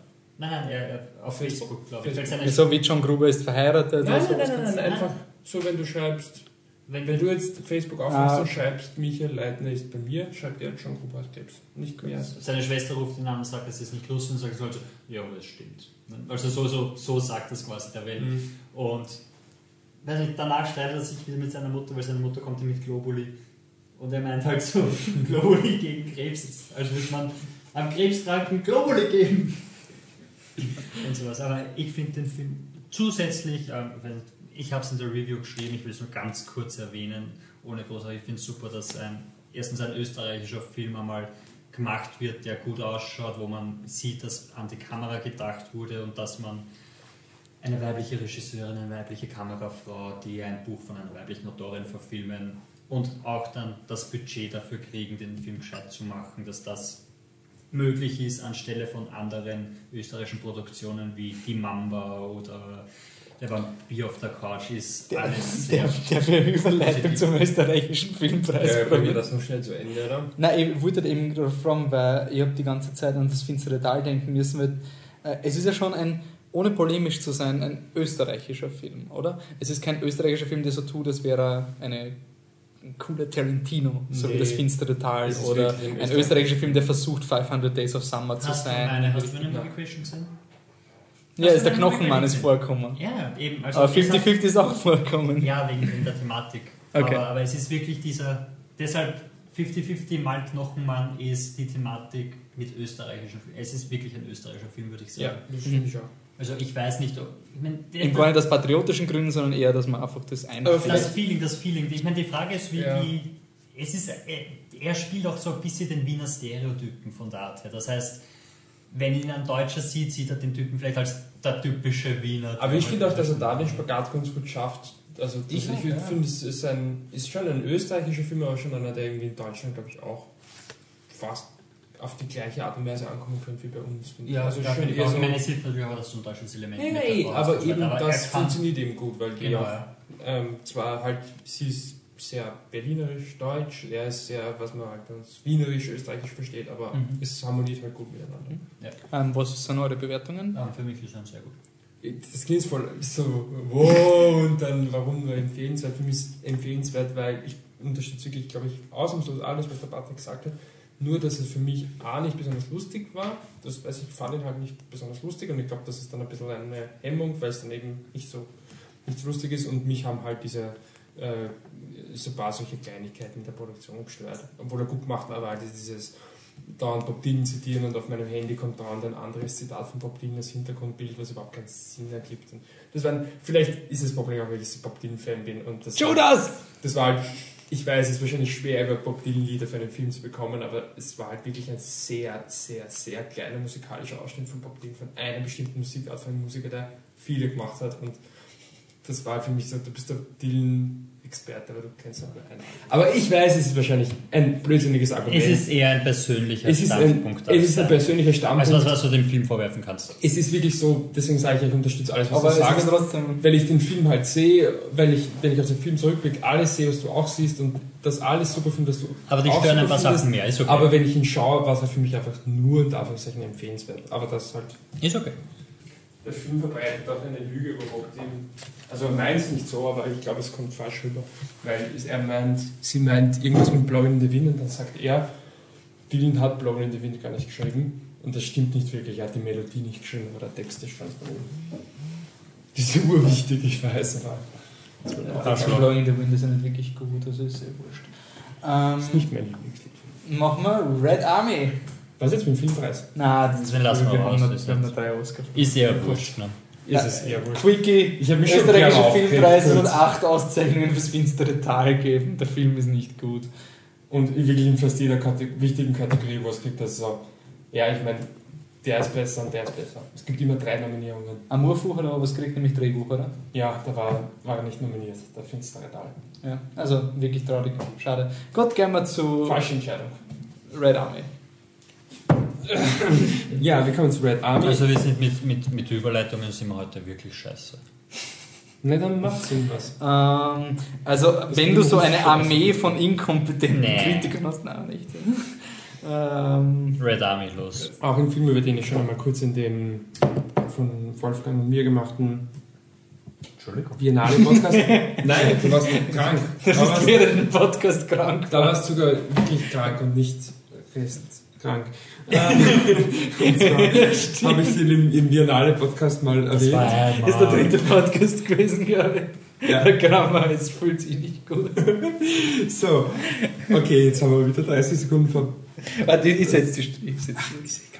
die- So, und wie gesagt, Ja. auch schon auf der Biennale gesehen, Red Army ist ein Dokumentarfilm vom Filmemacher Gabe Polsky und da geht es um die Geschichte des Sowjet, sowjetischen äh, Eishockey-Nationalteams. Ja, so, so von, den, von den Anfängen in den 50ern bis in die 90er hinein. Erzählt wird der Film hauptsächlich von dem Kapitän der ganz großen russischen Eishockeymannschaft in den, in den 80ern und 70ern, nämlich von Slava Fetisov, der dann auch später in der NHL, in der amerikanischen Profiliga, glaube ich, der erste Russe war und halt damals der erste aus der Sowjetunion. Und das äh, sowjetische Eishockey damals war einfach irrsinnig dominant. Also die haben Weltmeisterschaft, Olympische Spiele waren eigentlich immer die, die Mannschaft schlechthin. Und das lag nicht nur individu- individuellen Talent der Spieler, zumindest äh, stellt das der Film so dar, sondern einfach auch in einer äh, taktischen, teamtaktischen Einstellung, die, mit der eben auch die anderen großen Eishockey-Nationen, wie zum Beispiel die USA oder auch Kanada, nicht mithalten konnten. Und der, der Film verbindet das so ein bisschen, oder zumindest ist die äh, Prämisse, so mit dem Kalten Krieg. Und das spielt auch immer wieder ein bisschen rein, es gibt so ganz große Eishockeyspiele, wo eben die Sowjetunion auf die USA traf zu der Zeit und wo dann eben eigentlich gar nicht immer die Sowjetunion gewann, obwohl sie eigentlich bessere Voraussetzungen gehabt hätten. Aber so wirklich das ganz arg zentrale Thema, finde ich, ist es eigentlich, was zumindest für mich persönlich nicht. Und ich fand ich auch insofern angenehm, als dass es für mich einfach ein Film war, in dem es wirklich um Sport ging. Denn die verwirrt mich immer. Denn, äh, also es war. Jetzt gemeinsam mich irgendwie. Also war ein, ein, ein, ein Film, der eben, wo es,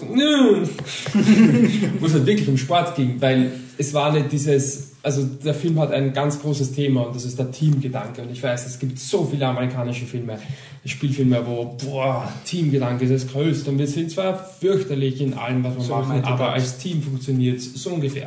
Und und in dem Film ist es halt im Endeffekt dasselbe Thema, nur erstens einmal hast du als Hauptprotagonisten äh, den, den größten Fan der USA zu dieser Zeit und vielleicht jetzt so langsam wieder, aber egal, hast du halt wirklich so quasi die Bösewichte in Form der, der, der Sowjetunion und genau die machen das aber nur halt, es war halt wirklich so und deswegen ist es halt wahnsinnig glaubwürdig und vereint wird diese Mannschaft auch ein bisschen durch ihren, äh, ja, Grant sozusagen auf den, auf den Trainer, den sie damals von der, von, vom Staat vorgeschrieben bekommen haben, nämlich der Viktor Tikhonov. Und der hat im Endeffekt auch nur seine Kontakte genützt, um eben zum, zum, zum Trainer der, der, der Mannschaft zu werden. Also der war halt eben, das war eigentlich eine, eine sehr politische Entscheidung. Muss man vielleicht, also muss man nicht erwähnen, aber ich es kurz erwähnen, Viktor Tikhonov ist im November dieses Jahres gestorben, also es muss kurz nachdem wir den Podcast aufgenommen haben, muss das passiert sein. Und jedenfalls zeigt er halt, dass sie halt unter dem Trainer einfach auch als Einheit wiederum gewachsen sind und sie haben dann einfach die Sachen gemacht, die sie halt früher gelernt haben, haben das Team funktioniert und haben ihn mehr oder weniger ignoriert. Und da kommt dann dieser, dieser, dieser Teamgedanke so genial heraus. Da stellen sie die Start fünf oder die, also im Eishockey spielt man mit fünf, stimmt die? Fünf? Doch, ich glaube, oder? Mhm. Mit, also insgesamt sechs, oder? Tormann und fünf ja. Feldspieler, glaube ich, ja. Und da gibt es sogenannte Linien. Das heißt, es spielen fast immer dieselben Spieler miteinander, auch wenn die natürlich nicht das ganze Spiel durchspielen. Es gibt eben Angriffs- und Verteidigungslinien und die spielen also immer zusammen. Und deswegen kannst du da wirklich, wenn du sagst, ja, das ist das Team, das ist dann schon äh, auch ehrlich und realistisch. Und da hast du, stellen sie eben die, die fünf Spieler vor, die da damals halt ähm, am Feld, also Feldspieler waren und da gibt es eine Szene, die mich emotional nicht berührt hat, wo sie den, den Torhüter von damals fragen, der dann leider Gottes auch jetzt schon verstorben ist, nämlich zwischen den äh, Aufnahmen und dem Erscheinen des Films. Und der, äh, den fragen sie halt, ja, wie, wie war das Team? Und er meint, ja, wir waren einfach ein Team und das war so toll. Und er fragt, ja, aber wie waren die einzelnen Spieler? Und er hat gesagt, was, nein, das beantworte ich nicht, wir waren ein Team aus, es gibt nicht mehr. Und er meint, naja, schon, aber wie war der Einzelne? Wie war der, der ähm, Kapitän, frage ich, der Fetis auf oder wie war der? Und er hat gesagt, nein, warum stellst du mir diese Fragen? Und fängt gleich fast an zu weinen. Hör auf mit diesen Fragen zu stellen, ich will die Fragen nicht beantworten. Wir waren ein Team und aus. Und dieser Gedanke wird dann auch noch weitergeführt. Es ist nicht diese Art von Doku, obwohl es ist auf eine sehr unterhaltsame Art und Weise gemacht wird, es ist nicht diese Spannung-Doku, so wie ähm, The Cove fällt mir ein oder weiß nicht, wurscht, es gibt mehrere moderne Beispiele für diese Art von Doku, die halt so, wo du eigentlich nicht weißt, wie es weitergeht und dann ist das also ein Spannungsding. Und in dem Film ist es nicht so stark, trotzdem will ich jetzt nicht das, das Ende vorwegnehmen, auch wenn es eben ein Dokumentarfilm ist. Aber da gibt es noch einige Momente, wo das immer wieder zitiert wird und das fand ich einfach irrsinnig schön. Und ich glaube, also, dass man dem Film einiges vorwerfen könnte, was ich persönlich mag. Nämlich zum Beispiel, dass er die Politik relativ außen vor lässt. Das ist aus dem Schluss so, der Slava Fetisov ist eben mittlerweile, also das, ich weiß, jetzt rede ich erst recht mit Schluss, aber das ist nicht das Ball, den ich gemeint habe. Slava Fetisov ist eben mittlerweile auch in, im weitesten Sinne für Putin tätig und da irgendwie in irgendeiner Funktion in der Regierung. Und auch ein, ein anderer äh, Mitspieler von ihm, und der Film macht sich aber irgendwie nicht über die lustig, weil ich glaube, man kennt halt die amerikanische Einstellung äh, zu, zu Russland momentan eh ganz gut und gerade zu Putin. Aber wie gesagt, er macht sich irgendwie über diese Figur nicht, nicht, nicht lustig. Es ist klar, dass er nicht auf ihrer Seite ist, aber er stellt es so hin, das ist so aus. Es wird ganz kurz angesprochen, dass es so ist, Ende, weil es ist im Endeffekt einfach ein Film über Sport und wie eben ein Team über, äh, durch historische Umstände, die eben, wie gesagt, der Trainer, der von der Politik gegeben wurde, dann gibt es auch noch andere Probleme, wie dass sie eben nicht, nicht nach Amerika gehen können, wie sie sich eben durch das mit einem Teamgeist durchsetzen. Das ist für mich halt, ja, es ist kitschig und es ist ein absoluter Sportmythos des Teamgeists, aber das stört mich oft in Filmen und das ist wirklich ein Film, wo es mich voll erwischt hat. Und ich fand ihn wirklich sehr gut, den Film.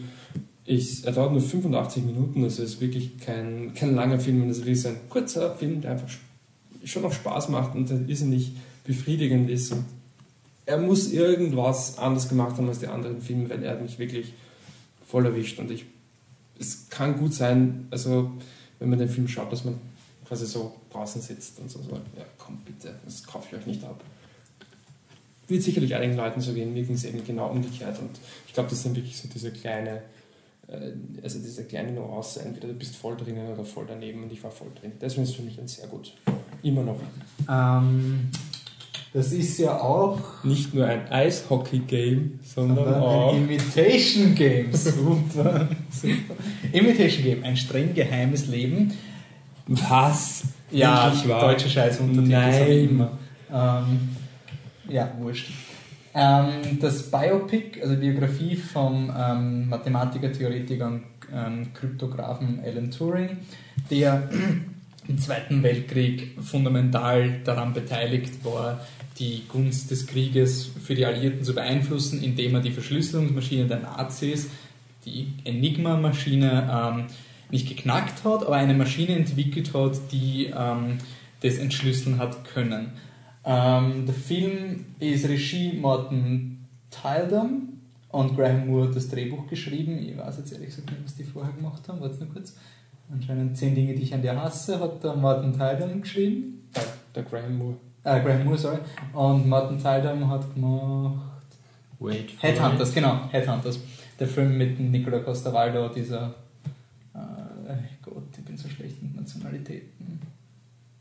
Also der Headhunters Hodejägerne, der norwegische Film. Ah, ja. Von diesem John ich kann mich Espo, erinnern, ja. John Espo Buch. Okay, Benedict Cumberbatch ist der Leading Man in diesem Film. Er spielt den Alan Turing.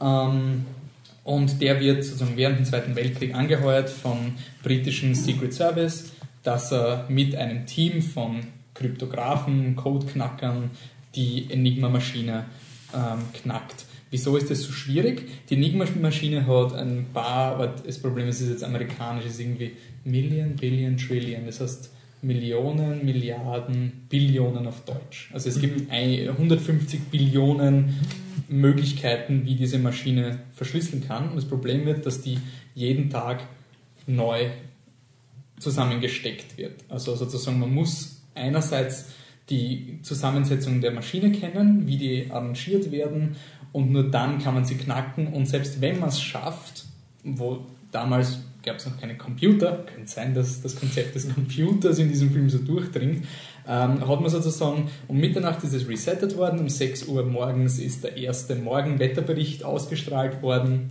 also ausgesendet worden. Und dann haben sie effektiv, ja keine Ahnung, ein paar Stunden Zeit gehabt, um das noch vernünftig zu verwenden, sollten sie die Maschine knacken. Also unmöglich scheinbar. Und der Alan Turing wird halt angeheuert, weil er halt diese Idee hat, dass man nicht menschliche Power gegen eine Maschine kämpfen lassen soll, sondern eine Maschine gegen eine Maschine bauen soll.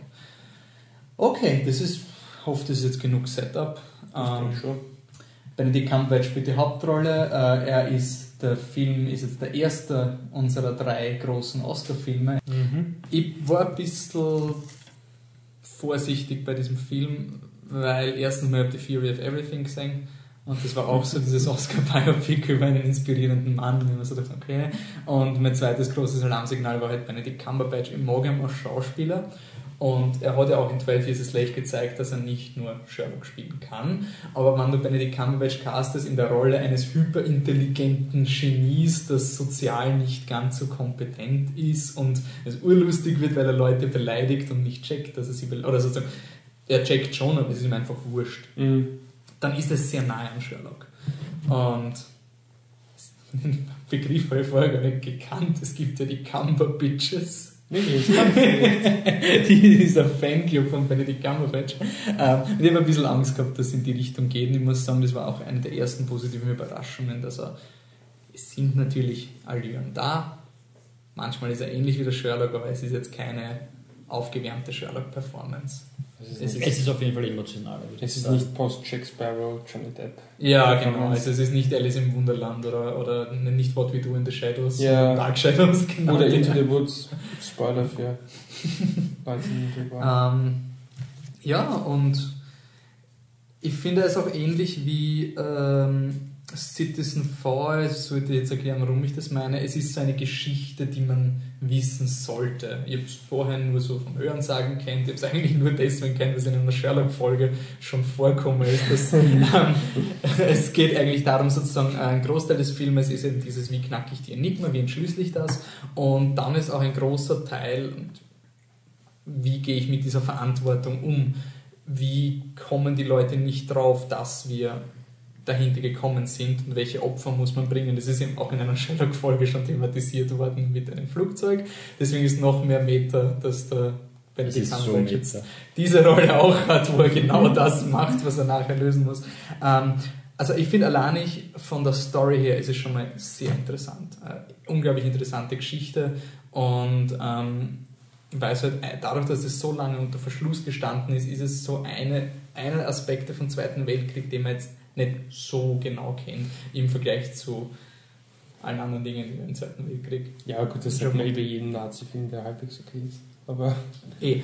Ähm, aber es ist eigentlich gar kein Nazi-Film an sich, Nein, es ist nein, wirklich nur ein, es ist der Social Network. Das ist ja eins der schönen Sachen an den Filmen, dass du eben nicht wieder irgendwelche Nazi-Gräueltaten siehst, damit eh die moralische Verbindung hast. Und es ist auch alles. nicht so wie King, ich meine, es ist schon ein bisschen melodramatisch, aber es ist nicht so wie King's Speech, dass du irgendwie so diesen Last-Minute-Hitler-Moment hast, so, wir haben nur gewonnen, weil er diese Rede gehalten hat und nur wegen dieser Rede ist der Zweite Weltkrieg entschieden worden, sondern es ist dann eher legitimere Argumente, ja, wie das, das alles beeinflusst hat. Also diese Oscar-Theatralik und dieses Schicksal dieses Mannes ist halt irgendwie einfach von, dem, von den historischen Tatsachen natürlich schon mal da. Und äh, ich habe mir ein bisschen durchgelesen, damit ich ein bisschen klug scheißen kann. Danke an unseren Tontechniker David, der hat eigentlich nur mehr Touring-Videos geschaut nach dem Film. Und ähm, es sind einige Freiheiten, die sich der Film nimmt. Also zum Beispiel ist der Film porträtiert es so, dass die Leute eigentlich nur mit Zettel und Stift arbeiten und der Turing baut alleine eine Maschine und wenn die nicht funktioniert, dann geht gar nichts und sobald sie funktioniert, dann wird es geknackt oder sonst irgendwas. Ähm, sowas nicht. ähm, aber er hat auf jeden Fall einen Algorithmus entwickelt und ähm, aber ein Großteil seiner Erkenntnis war auch aufgrund der Tatsache, dass die Enigma ähm, ich würde es jetzt, ist vielleicht ein bisschen zu detailliert, aber ich finde es ein nettes Fakt, was im Film nicht vorkommt. Die Enigma hat nie, also die hat immer einen Buchstaben anders verschlüsselt. Also du drückst dreimal A und es kommt jetzt nicht dreimal C raus, sondern es waren drei unterschiedliche Buchstaben. Okay. Deswegen war es so schwierig zu knacken wegen diesen Kombinationen.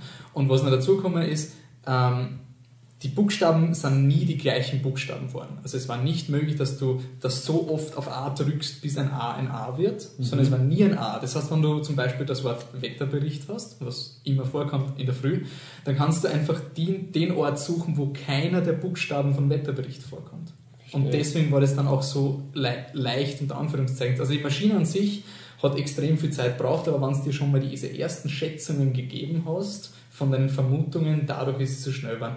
Der das Film wird das bisschen erwähnt. Es wird erwähnt, es wird natürlich nicht so aufbereitet, aber was ich am Film cool finde, ist, das ist auch die große Stärke, er erweckt das Interesse an diesem ganzen Ding mhm. irgendwie. Also du bist einfach so, hm, hey cool, habe ich nicht gewusst, sonst irgendwie. Ähm, auch kreative Freiheiten, die Kira Knightley wird rekrutiert bei so einem Kreuzwort-Puzzle-Test, wo er irgendwie, er, der Turing schreibt das aus, um kompetente Mitarbeiter zu finden. Also alle, die das Kreuzworträtsel in unter 10 Minuten oder so schaffen, können sich applyen und dann gibt es noch einen härteren Test und sie schafft es noch besser. Und das ist ein bisschen so dieser Female Power Rufzeichen Moment. Ja. So, sie ist die einzige Frau, niemand nimmt sie ernst. Und dann ist sie die einzige, die in 5 Minuten 30 das schafft. Und nicht mal der Turing hat das geschafft. Also, okay. Oder solche Sachen, die auf jeden Fall die, ist, vorwerfen. Die war eine, die einer von diesen Codebreakern hat die schon gekannt aufgrund ihrer Kompetenzen und Ausbildung. Also okay. sie hat sich nicht random beworben und ja, war so kompetent. Das sind Fakten, die sind jetzt, ich meine, ja, es ändert aber schon irgendwie die Geschichte, weil sie sind Alan ja, Turing seine Motivation, sie zu finden und er entdeckt sie und sie ist noch. Ja. Also es ist schon. Ja, aber das heißt bei jedem Film. Also ich meine, es wird dann vielleicht noch eine selma Diskussion. Ich meine, es gibt ja die selma Diskussion über die Rolle des Präsidenten in dem Film. Es gibt die Diskussion in American Sniper über ähm, den Hauptdarsteller, was er wirklich gemacht hat und das alles. Also von dem her ein Film nimmt sich immer gewisse Freiheiten raus, um eine bessere Geschichte zu erzählen. Und das Imitation Game dasselbe macht, um eine bessere Handlung zu, zu, rauszukriegen, ist klar. Und ich finde, das finde ich eigentlich gar nicht so arg. Die nein, nein, Probleme. Also ist, ja, ja, ich meine, dass, dass, dass sowas in jedem Film gibt, dass irgendwie auch auf aber was schon ist, Gegebenheiten gibt. Klar. Ich meine, King's Speech hat zum Beispiel so diesen ganzen Nazi-Aspekt ein bisschen rauslassen vom, vom älteren König, der ja durchaus sympathisiert hat mit Hitler.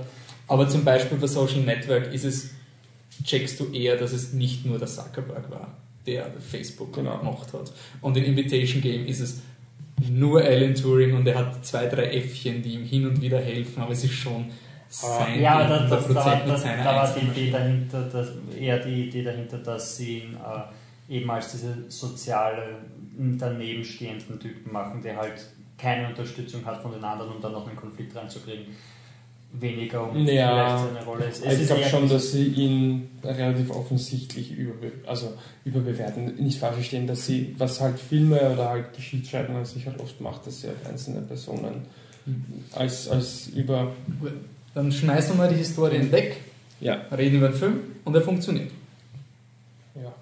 Das kann man auf jeden Fall sagen. Es gibt jetzt nicht irgendwie Momente, wo du so. Also, es gibt ein paar Momente, wo du dich schon im Kino denkst, so, ich bin mir nicht sicher, ob es so dramatisch war in der Wirklichkeit. Ja, genau. Und er hat auch ein bisschen seinen Social Network Moment. So, Leute rennen nicht herum mit Schildern, wo steht, ob sie in Beziehung sind. Oh Gott, ich muss schnell. Und genau diesen Moment hast du auch. Ja. Wo, oh mein Gott, this changes everything. Und dann funktioniert das also es ist oder sicher noch fünf Monate oder so, um einen Umdruck Beziehungsweise, wenn das die eine Idee war, auf die er so lange gewartet hat, dann Ist ein Leitfilm. weiß ich nicht, ob er wirklich so Scheiß war. Ähm, aber der Film ist auf jeden Fall nicht fad ähm, und eigentlich sehr unterhaltsam. Im Vergleich eben, weil, weil ich das mit dem Historischen so betont habe, ich will es im Vergleich mit Citizen 4, wo du mehr ein Gesamtbild kriegst, wie das wirklich, auch wenn du nicht, natürlich nie hundertprozentig darauf verlassen kannst, was wirklich passiert ist, Mhm. da fühlst du dich doch eher, als, als wärst du dir mit allen Fakten vertraut, während bei ist ein Imitation Game Dokumentarfilm. ist klar, ist klar. Aber ich habe vorher gesagt, dass man sieht, dass man ähnlich eine wichtige Thematik und interessant, Ja. dass diese Geschichte näher gebracht wird, immer mit diesem Stern, Vorsicht, So was. fiktionalisiert. Deshalb ist keine Doku. Eh, aber man kann auch korrekte Filme machen. Aber es ist also halt- es ist jetzt nicht der ultimative Freipass für. Ich finde, ich find, für mich ist gar nicht so das Problem, dass es nicht, wenn etwas nicht so ganz genau so ist, wie es war, wenn ich dann sage, ja, Entschuldige, so war es nicht. Sondern für mich ist es halt eher so, ich habe auch bei, bei Theory of Everything diese Momente gehabt, wenn ich im Kino sitze und mir denke, komm, dann, das sind diese Momente, da haust mich einfach ein bisschen raus. Ja, wenn dann, wenn dann- sie vom Film selber ablenken. Genau, eben, Problem. eben deswegen meine ich, das, das meine ich genau. Dass es dann eigentlich wirklich nicht mehr darum geht, dass es halt nicht so war, okay, mag sein, aber wenn es halt wirklich so offensichtlich ist, dass dich selber halt dann vom Film ablenkt, dann finde ich es unangenehm und das habe ich in Imitation Game schon ein paar Mal gehabt. Wie eben zum Beispiel diesen Oh-Twist, wo dann einen großen Einfall hat, aber es gab auch ein paar andere Szenen. Es sind immer wieder so, ich weiß nicht, weniger so, wo wo- es nicht, ähm, es war nicht, für, für mich war es nicht so ein, ah, jetzt, ah, das ist jetzt schon sehr ein bisschen übertrieben, so, sondern Ja. es ist dieses, ah, jetzt, jetzt hat er dieses, dieses typische Element verwendet. Genau. Genau, das ist also ja das, das Element an sich ist ja du logisch, die- warum es verwendet Du wird. erklärst aber- die Formel, die hinterm Film Genau, steht und genau. das sollte nicht sein. Das- Aber im Stimmt, Vergleich ja. zu Fury of Everything finde ich ihn viel Ich auch. unterhaltsamer und eben ein Lego-Amerikaner auf dem Tisch, jeder von uns ist er empfehlenswert. Also es ist keiner. Ja. Aber Ja. ich, ich habe es interessant gefunden, ich war nach dem Film eigentlich ziemlich gehypt. So richtig so, wow, urcool, ursuper, weil es ist, ist irgendwie eine Geschichte, die mitgerissen, ich habe es interessant gefunden. Und ich finde auch, dass es ein Film ist, wo ich vielen Leuten sagen werde, ja, geht's ins Kino, also was kann man gerade schauen? Invitation Game, voll, schaut es euch an, super, schaut es an, gebt es an euch. Aber er ist nicht mal in der Nähe von so richtig Ultra-Filmen. Also er ist einfach Nein. voll solide gemacht und extrem unterhaltsam. Es ist auch ein Film, der irgendwie während dem Schauen am besten ist. Ja. Dann gibt es immer auch wirklich Filme, bei denen es auch nicht so ist, aber das ist wie ein Film, der ist während dem Schauen am besten. Von daher ist auch eh voll, wie du sagst, eine totale Kinoempfehlung halt. Okay, dann gehen wir ähm, also, ähm, ans Herz legen. Äh, was liegt dem Michael Keaton denn am Herz? Kann es sein, dass es das Schauspiel ist? Obwohl, wir können es auch vorwegnehmen und sagen, es liegt mir mehr am Herzen als euch, würde ich mal sagen, wenn ich raten müsste. Ja. Und Don't zwar spoil it! Birdman or, Klammer auf, The Unexpected Virtue of Ignorance oder auf Deutsch oder die unverhoffte Macht der Ahnungslosigkeit. Wo fängt die Klammer an? Weil Nach das ist, dem ja, Ohr, das ist auch so. das keinen Sinn macht. Das macht ja, einfach keinen das Sinn. ist schon das erste, was mich. Okay, ich Das mag, ich mag den Film, aber jedes Mal, wenn ich vom Film lese, sage ich so, Alter, ja, bist du voll AC, hast die Klammer an falsche Stelle gemacht. Uh. Das finde ich auch, das ist das größte Problem am Film. Ja, Okay, ähm, also Alejandro Iñárritu, den wir eigentlich nur kennen von diesen ultra dramatischen, existenziellen, Mensch allumfassenden Problemfilmen wie 21 Gramm oder Babel.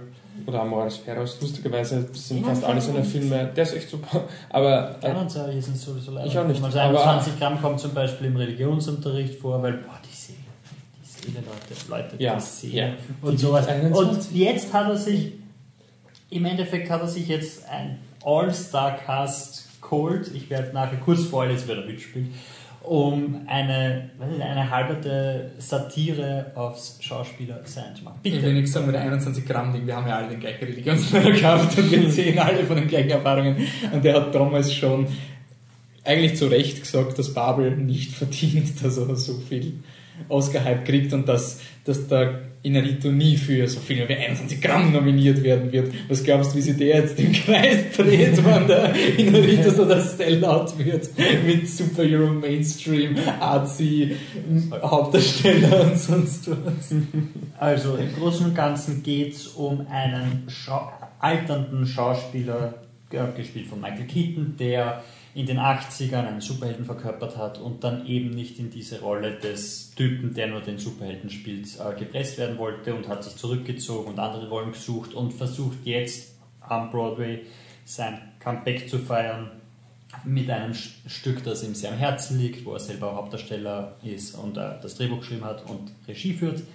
Und es sind ein paar Tage noch bis zur Premiere und es ist der graduelle Abstieg in den Wahnsinn für ihn, also nichts passt und dein Darsteller ist schlecht, der wird dann ersetzt durch Edward Norton, also durch den großen Künstler in dieser Szene, der ich meine, da ist eine Rolle sehr ernst nimmt. Der, genau, ja, genau. Also, also er ist ein Method Actor und alles muss echt sein und, und er kann nicht schauspielern, wenn er sieht, dass, dass die Waffe fake ist, sondern. Also er will eigentlich auch ein bisschen Regisseur sein, könnte man sagen. Ja, also, also er lässt sich halt auf jeden Fall. mit Regisseuren arbeiten, die ihm nichts vorschreiben. Ja, genau. er, will halt, er will halt ähm, komplette Kontrolle über seine Figur haben und nebenbei hat er dann auch noch eine äh, Tochter, die gerade von der äh, Drogentherapie zurückkommt und der halt einen Job gibt, versucht irgendwie eine Verbindung zu ihr aufzubauen, obwohl das Verhältnis jetzt nicht so gut ist. Dann hat er eine Schauspielerin, die dauernd an sich selbst zweifelt, eine zweite Schauspielerin, mit der er eine Affäre hat, die glaubt, schwanger zu sein und so weiter und so eine fort. Ex-Frau, eine Ex-Frau hat auch noch, die hin und wieder auftaucht, aber das ist nicht großartig ein Problem.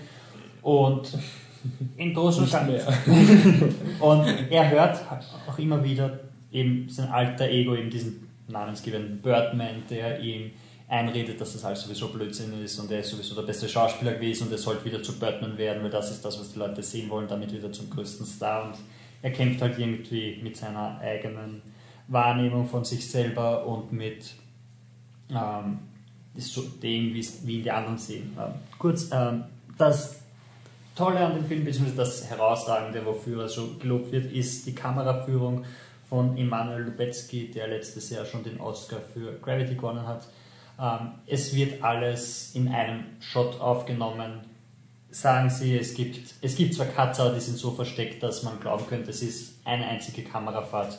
Ich meine, am Anfang Beziehungsweise am Ende es gibt so Zeitraffer-Momente, wo halt eine ja, Szene endet, dann ist halt so... Eine Kamerafahrt, wie gesagt. Ja, genau. Die Kamera, also es ist... Aber es ist nicht, dass die gleiche Zeit ist. Es ist nicht, dass es der Film in eineinhalb Stunden ist, sondern es vergehen im Film schon zwei Tage oder Ja, so. es vergehen Tage, aber die Kamera bleibt dann halt einfach stehen und, und am mhm. Himmel gerichtet und so weiter. Und so vergeht dann halt Zeit, wenn sie hupfen müssen. Und das war natürlich für die Schauspieler unglaublich aufwendig, weil sie können jetzt keine kurzen Takes machen und es immer wieder probieren, sondern sie müssen so, so sieben Minuten Einheiten oder so zwölf Minuten Einheiten mhm. am Stück fehlerfrei durchspielen, ohne dass irgendwas passiert, was sehr aufwendig zu sein scheint. Also dafür ja. haben sie dann auch ja. bei den äh, Screen Actor Guild Awards jetzt das beste Ensemble gewonnen und so weiter.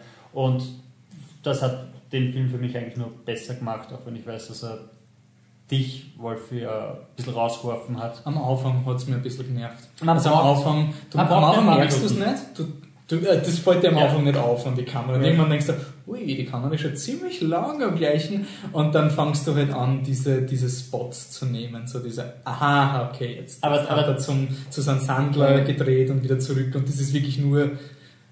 Nach, also nach ein paar Minuten weißt du einfach so, diese Spots haben sie eben verwendet dafür. Also er folgt ihm durch den Gang und dann ist ein kurzes Stück im Gang sehr, sehr dunkel, dann weißt da war dann eben der Cut. Also, ich finde das aber mit den Cuts nicht schlimm. Ich habe nicht, ja, also, also einiger Zeit vergisst es war, es war am Anfang in den ersten, also ein, zwei Minuten war es so ein okay, gut, und dann so, okay, ja. passt. Und ich, ich liebe ja, diese, diese Kamerafahrten. Du tust dir auch nichts Gutes dauernd über die Kamera nachzudenken. Das ist immer so dieses Rum, Rum. Ich habe so ähm, in so einem Interview hat der Inarito gesagt, er hat irgendwie so eine Kurzgeschichte oder also irgendwas gelesen, wo keine Punkte, Beistriche, Kommas, Rufzeichen und sonst irgendwas waren. Es war einfach so und er wollte das halt irgendwie filmtechnisch überbringen das ist Birdman. Also es ist einfach. Ja. Es gibt ja, muss ich sagen, es gibt ja nicht, es ist ja nicht der erste Film, der das macht und vielleicht der größte Film, der das macht. Und vor allem, was glaube ich halt das Beeindruckende ist, ist zum einen halt, dass die Kamera dann auch noch wirklich gut ist. Also halt, die Kamera ist sehr gut. Also ich meine, also es ist nicht nur Shaky Cam, genau. Found Footage Film, genau, das ja genau so, so, und zum anderen auch so ein, also es ist zwar kein Riesenensemble, aber halt ein relativ großes Ensemble für so ein Vorhaben ist. Das auf jeden Fall so, wie gesagt, das versuchen wir ganz kurz vorlesen. Michael Keaton, Edward Norton, Emma Stone, Naomi Watts, Zach Galifianakis. Den ich nicht erkannt habe. Er schaut nur so aus wie immer. Andrea Riceborough und dann noch, ich weiß nicht, auf IMDb sind glaube ich 111 Leute gecredited mit, mit allen Background-Leuten. Amy die so Ryan fällt mir noch ein, die spielt die Ex-Frau. Genau, ja. Und sowas, also wirklich, wirklich. Wen, wen spielt die Andrew Riceborough? Ähm, das die, die Schwangere, Affäre? also ja, genau, die Affäre. Ja.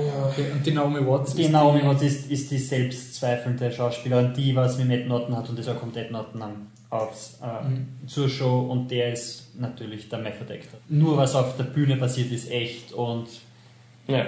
sie haben eine Bettszene und er meint so, jetzt sollte man wirklich Sex haben. Und dann steht er halt auf und steht vor allen Leuten und hat halt eine Erektion und solche Sachen. Also er ist wirklich true to the arts. ja. Und äh, was dem Film zwar vorgeworfen wird, ähm, auch vom Wolfit, Erst? Ja. Ja. Wieder kein Krieg. ich weiß nicht, eh nicht, aber ich, ich, weiß nicht so genau, ich weiß nicht so genau, was für mich ist ein Problem ist, aber du hast mir schon erzählt, was dich ein bisschen daran stört. Also dich stört Das ist ja dieses, ähnliche Sachen. ja, dieses Name-Dropping am Anfang, Ja. dieses, dieses sehr, sehr Nein, stark, es wo ist nicht nur Name-Drop, ich meine, okay, zu Beginn ist es so, oh, Robert Downey Jr. für Avengers und so. So richtig so in zwei Jahren ist der Film hoffnungslos veraltet von den Referenzen und jetzt ist Witty. Naja, okay, außer Avengers zehn Jahren. 97 kommt. Okay, ich will es nicht verschreien, ich hoffe, dass der in drei Jahren veraltet ist. Nein, aber was mir ein bisschen stört, ist, dass so ein bisschen ein Schulterklopf-Film für Hollywood ist. Hollywood ist. Aber das finde ich gerade nicht, weil ich finde, der Film ist viel mehr Satire und er, er tritt i- auf alle Leute gleich. Ja, Ja, aber er das ist so ist dieses Hollywood ist schon scheiße. Ja, wer ist crazy genug in Hollywood zu kommen? Es ist, es ist Ja, aber du hast das. Ich meine, ich finde, ich finde, er ist eine, einfach ein, über die ganze Szene. Es ist einfach in dieser Szene spielt er drinnen, deshalb mögen ihn wahrscheinlich in Hollywood so viele Leute. Aber er tritt genauso auf, die, auf diese ganzen Theaterleute hin, er tritt auf die ganzen Kritiker hin. Ich habe ja, Anfang- gegen am Anfang- Argument, der Edward Norton ist kein Theaterspieler, also es ist witty und lustig, Was? aber also vom Der Schauspieler, Edward Norton, der. Schauspieler ist kein Theaterspieler, aber die Figur, die er spielt, ist ein ist Ja, schon, Aber er spielt Ja. die Edward Norton Persönlichkeit, die man aus den Medien kennt. Der Edward Norton ist ein verrückter Method Actor, der alles so ernst nimmt und so. Also es ist für mich wirklich ein Hollywood-Film, wo sie sich in die Theaterszene hineinschmeißen und dann hast du einen Kritiker, der genau das kritisiert in einer ultra unprofessionellen Szene mit Ich werde dein Play zerstören, weil ihr Hollywood-Leute seid die Schlimmsten. Wie gesagt, aber ich finde, es gibt keinen Charakter, der in dem Film gut wegkommt am Ende. Und das, das mag ich an dem Film. Ich habe diese, diese Szene am Anfang habe ich so cool gefunden, wo er interviewt wird von, von drei Leuten, also einen, den, die Foreign Press durch Asiaten, die nichts verstehen und dann nur aufspringen, wie so ein Birdman 4 Mhm. kommt. Den Typen, der das irgendwie auf intellektuelle Ebenen schupfen will, die Mhm. nur noch lächerlich sind und dann eben Aber- diese, diese TMZ-Frau, also diese e Aber es ist, es ist für mich ein bisschen der GTA-Effekt. Also du kannst nur so viel Satire machen, bis du einfach nur mehr alles persiflierst. Also Ja, sie Ja, sind- es ist eh sie alles scheiße, aber Sie sind irgendwie- ja sehr ja alles, deshalb, deshalb finde ich das Argument von Hollywood ist doch so scheiße und das Theater ist das Richtige oder genau andersrum, wie wie es immer wieder kommt, finde ich einfach falsch, weil ich finde, sie treten in alle Richtungen hin und jeder kriegt sein Fett weg. Aber sie Ja. sind halt also ein Teil davon. Also ich, ich, Natürlich sind sie Teil ich davon, persönlich finde es halt. Also ich, für mich vielleicht ist das nur eine persönliche Einstellung, aber mich persönlich, glaube ich, mein Problem ist halt, dass ich dem nicht viel abgewinnen kann, wenn ein Film sagt, Filme sind scheiße.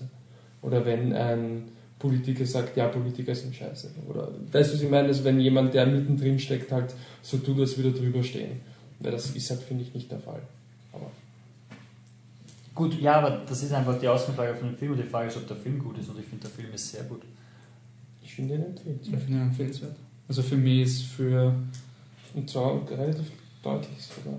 Aber ich weiß Aber ich habe ihn nur einmal gesehen und es war Ja, der ich Hype von der Biennale. Das ist wirklich wichtig anzumerken. Ich, Ja. hab, ich muss den Film ein zweites Mal sehen, weil Ich ich bin da ultra Ja. gehypt in die Biennale reingegangen. Er war damals noch auf 97, also wirklich gestört, jetzt hat er 92 aber wirklich, da war er so, boah, Birdman! Und das ist die schlechteste Ausgangslage, die ein Film jemals Natürlich, wenn kann. er- Das wenn ist er- einfach so.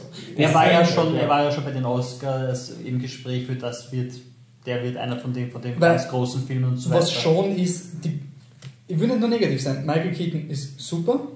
Als Alle Hauptdarsteller. Sind. Alle sind durch die Bank spitze. Edward, er war lustig, also Edward Norton Ich von seinen. lustig. Ich habe den Edward Norton lustig gefunden von seiner Crazy. Aber es ist wurscht, das ist ja ähm, subjektiv. Und die Kamera ist definitiv das Herausragende. Also wirklich so, wow, crazy, Wahnsinn, dass es funktioniert hat. Es ist mir so, holy shit, es funktioniert. ich muss nicht alle Filme so sehen. Also ich bin mir jetzt nicht sicher, ob das jetzt die zu. Ich finde es zum Beispiel irgendwie. Ich habe es irgendwie bei Gravity netter gefunden, weil es nicht nur Kamera zum Schluss war. Es waren halt hin und wieder machst du halt einfach einen Cut, damit du einen Cut hast. Das war weniger das Gimmick, sondern halt einfach so lange wie möglich draufbleiben, aber wenn du einen Schnitt machst, machst du einen Schnitt. Das gefällt mir persönlich mehr als halt einfach dieses, er macht das die ganze Zeit, die gehende Kamera. Aber das ist persönliche Meinung, weil das Achievement vom Film ist ja, dass er es schafft. Und davon Ja. kann man halten, was man will. Und es ist eindeutig eine Leistung. Das darf man dem Film nicht absprechen. Ich habe es nämlich interessant gefunden, deswegen war bei Imitation Game so, hm, weil eben so viele Probleme mit Birdman gehabt haben. Imitation Game ist da weitaus weniger ambitioniert als Birdman. Also, er ist eigentlich sehr Standard im Vergleich zu Birdman. Aber Ich finde auch, dass man Birdman ein zweites Mal gesehen haben sollte. Mhm. Ich, ich finde auch, dass, Ja, dass, das dass, er, dass er dann ähm, wahrscheinlich besser wird.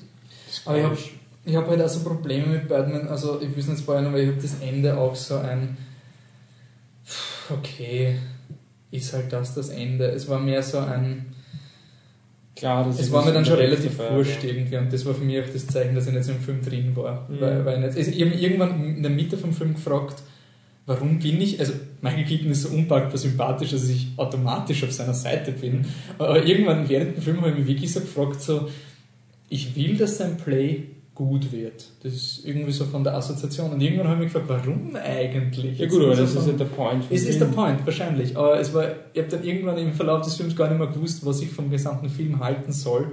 Weil es einfach so ein, okay, es ist eben was der Patrick auch gesagt hat, es sind irgendwie alle scheiße. Und am Ende sitze ich halt da und denke okay, alle sind scheiße. Und ich, vielleicht überfordert es mich einfach nur, aber ich weiß wirklich nicht, was ich, was ich ihm abgehören kann. Deswegen bin ich dann einfach am Ende auch ausgestiegen, weil es für mich so ein, okay, dann, dann macht er noch die Ebene, aber es war mir wurscht, zusammen. 15 Minuten haben wir. Wir haben jetzt 20 Minuten. Also aufhören. Ja, ich will ihn auf jeden Fall nochmal Ja. sehen und dann noch final beurteilen, aber jetzt für mich im Moment. Aber es war jetzt nicht, weil ich ja im vorigen Podcast nämlich angemeint habe, ich gehe davon aus, dass er einen Oscar gewinnt und dass man sagt, ja, okay, jetzt gewinnt den Oscar und jetzt bist du voll anti, weil jetzt äh, bist du überhyped. Das war wirklich auch meine erste Reaktion vom Film, die, die ich auch jetzt habe. So Aber- ein bisschen Ja, ich- also ich muss sagen, ich war, ich war nach der Biennale jetzt auch nicht so enthusiastisch, aber mit der Zeit immer wieder. Und es war immer wieder dieses, ich will ihn jetzt einfach nochmal sehen. Und ich glaube auch, das ist einer der Filme, wo ich wirklich sagen kann, so ein, schauen wir uns halt nochmal an. ich glaube, Schauen wir halt noch einmal. was mich halt auch wirklich gestört hat, war dann diese Szene, wo es um diese Hollywood-Satire geht, weil einfach aus persönlichen Gründen bei mir diese, ich finde, Blockbuster können mehr und ich habe nicht das Gefühl gehabt, dass der Film glaubt, dass Blockbuster mehr können. Da gibt es diese Also, eine Szene, wo die- sie, ähm, wo die, die, die, die, die Comicfiguren da rumstreiten, oder? Zum Ja, Beispiel. genau, die Broadway. Also eben, das ist eh im, im ähnlichen Verlauf. Aber für mich war es wirklich so, dieses, die Kommerz und Kunst war schon sehr klar getrennt und ich habe jetzt nicht wirklich eine Linie erkannt, die mir sagt, dass Kommerz auch Kunst sein kann. Das habe ich im Film nicht gesehen und das hat mich persönlich sehr gestört und ich unterstelle dem Inarito auch, dass er dieser Meinung ist. Weil er ist nicht so der, er ist schon ein sehr outside of the System-Regisseur von seinem Ja, er hat ja auch also die- diese Dann Superhelden. spannend angefangen. Äh, Filme hat er ja dann auch nachher noch äh, eher kritisiert. Und sein nächster Film ist ja mit dem Leonardo DiCaprio ein Western, wo sie, ich glaube, wieder nur in einem Shot machen wollen Mhm. und wo sie zum Beispiel auf künstliche Belichtung und das alles verzichten. Das heißt, sie drehen halt am Tag und können am Tag nur ein paar Stunden drehen und deshalb verschieben. ja, Verzögern sich jetzt alle Projekte von DiCaprio und so Der Tom weiter. Hardy doch auch, oder? Ja, genau, Tom Hardy auch, weil sie da so lange brauchen. Ja. Aber das es war ja auch gar nicht so um, um Kunst versus, ähm, dass man jetzt sagt, ja, ich freue mich jetzt nicht auf den neuen Indiarito-Film, weil der ist Nein, das nein, Ding, nein, aber eh was nicht, ich halt nicht finde, was ich halt schade finde, ist einfach, dass es halt so, wie du gesagt hast, so strikt trennt und Weil es ist ja auch die Wahl, die dem Mike Keaton noch präsentiert wird, oder? Versuch einen Künstler zu sein halt- oder scheit oder ja, geh zurück und mach das, was die Leute Ich fand es halt einfach gerade, das fand ich noch okay mit dem, dass halt dieses Birdman ist, weil das konntest du auch noch irgendwie so persönlich argumentieren, du hast eine persönliche Geschichte, aber gerade eben wie dann diese Comicfiguren da rumstreiten, dachte ich, ist irgendwie ein extrem unnötiger Diss. Aber es ist halt auch nur eine Szene, deswegen muss man sagen. Okay, ja. eh. Ähm, Aber ja, vielleicht, vielleicht sind wir dann irgendwann einmal alle Patricks Meinung. ein Film, der nicht eine Szene hat. sondern mehrere. Ah, Okay, ich bin halt echt schlecht mit Überleitungen. Wir kommen zu Boyhood. Wir kommen zum großen, also zu, zum zweiten großen Frontrunner, um Michis Meinung zu sein. Einen Film, der nominiert wurde und mehrere Nominierungen hat und eventuell größer Null Oscars gewinnen könnte. Patricia Arquette. Wer weiß. Es kann sich alles ändern. Everything. Die Emma Stone kriegt es dann. Achso, Oder die Meryl Streep kriegt es einfach so. Ist ja nicht Supporting. Ne? Ja, natürlich. Okay, Boyhood. Schlieb könnte auch sein. Ein Film, wo man mal, bevor man über den Film überhaupt redet, immer mal über das Projekt an sich reden muss.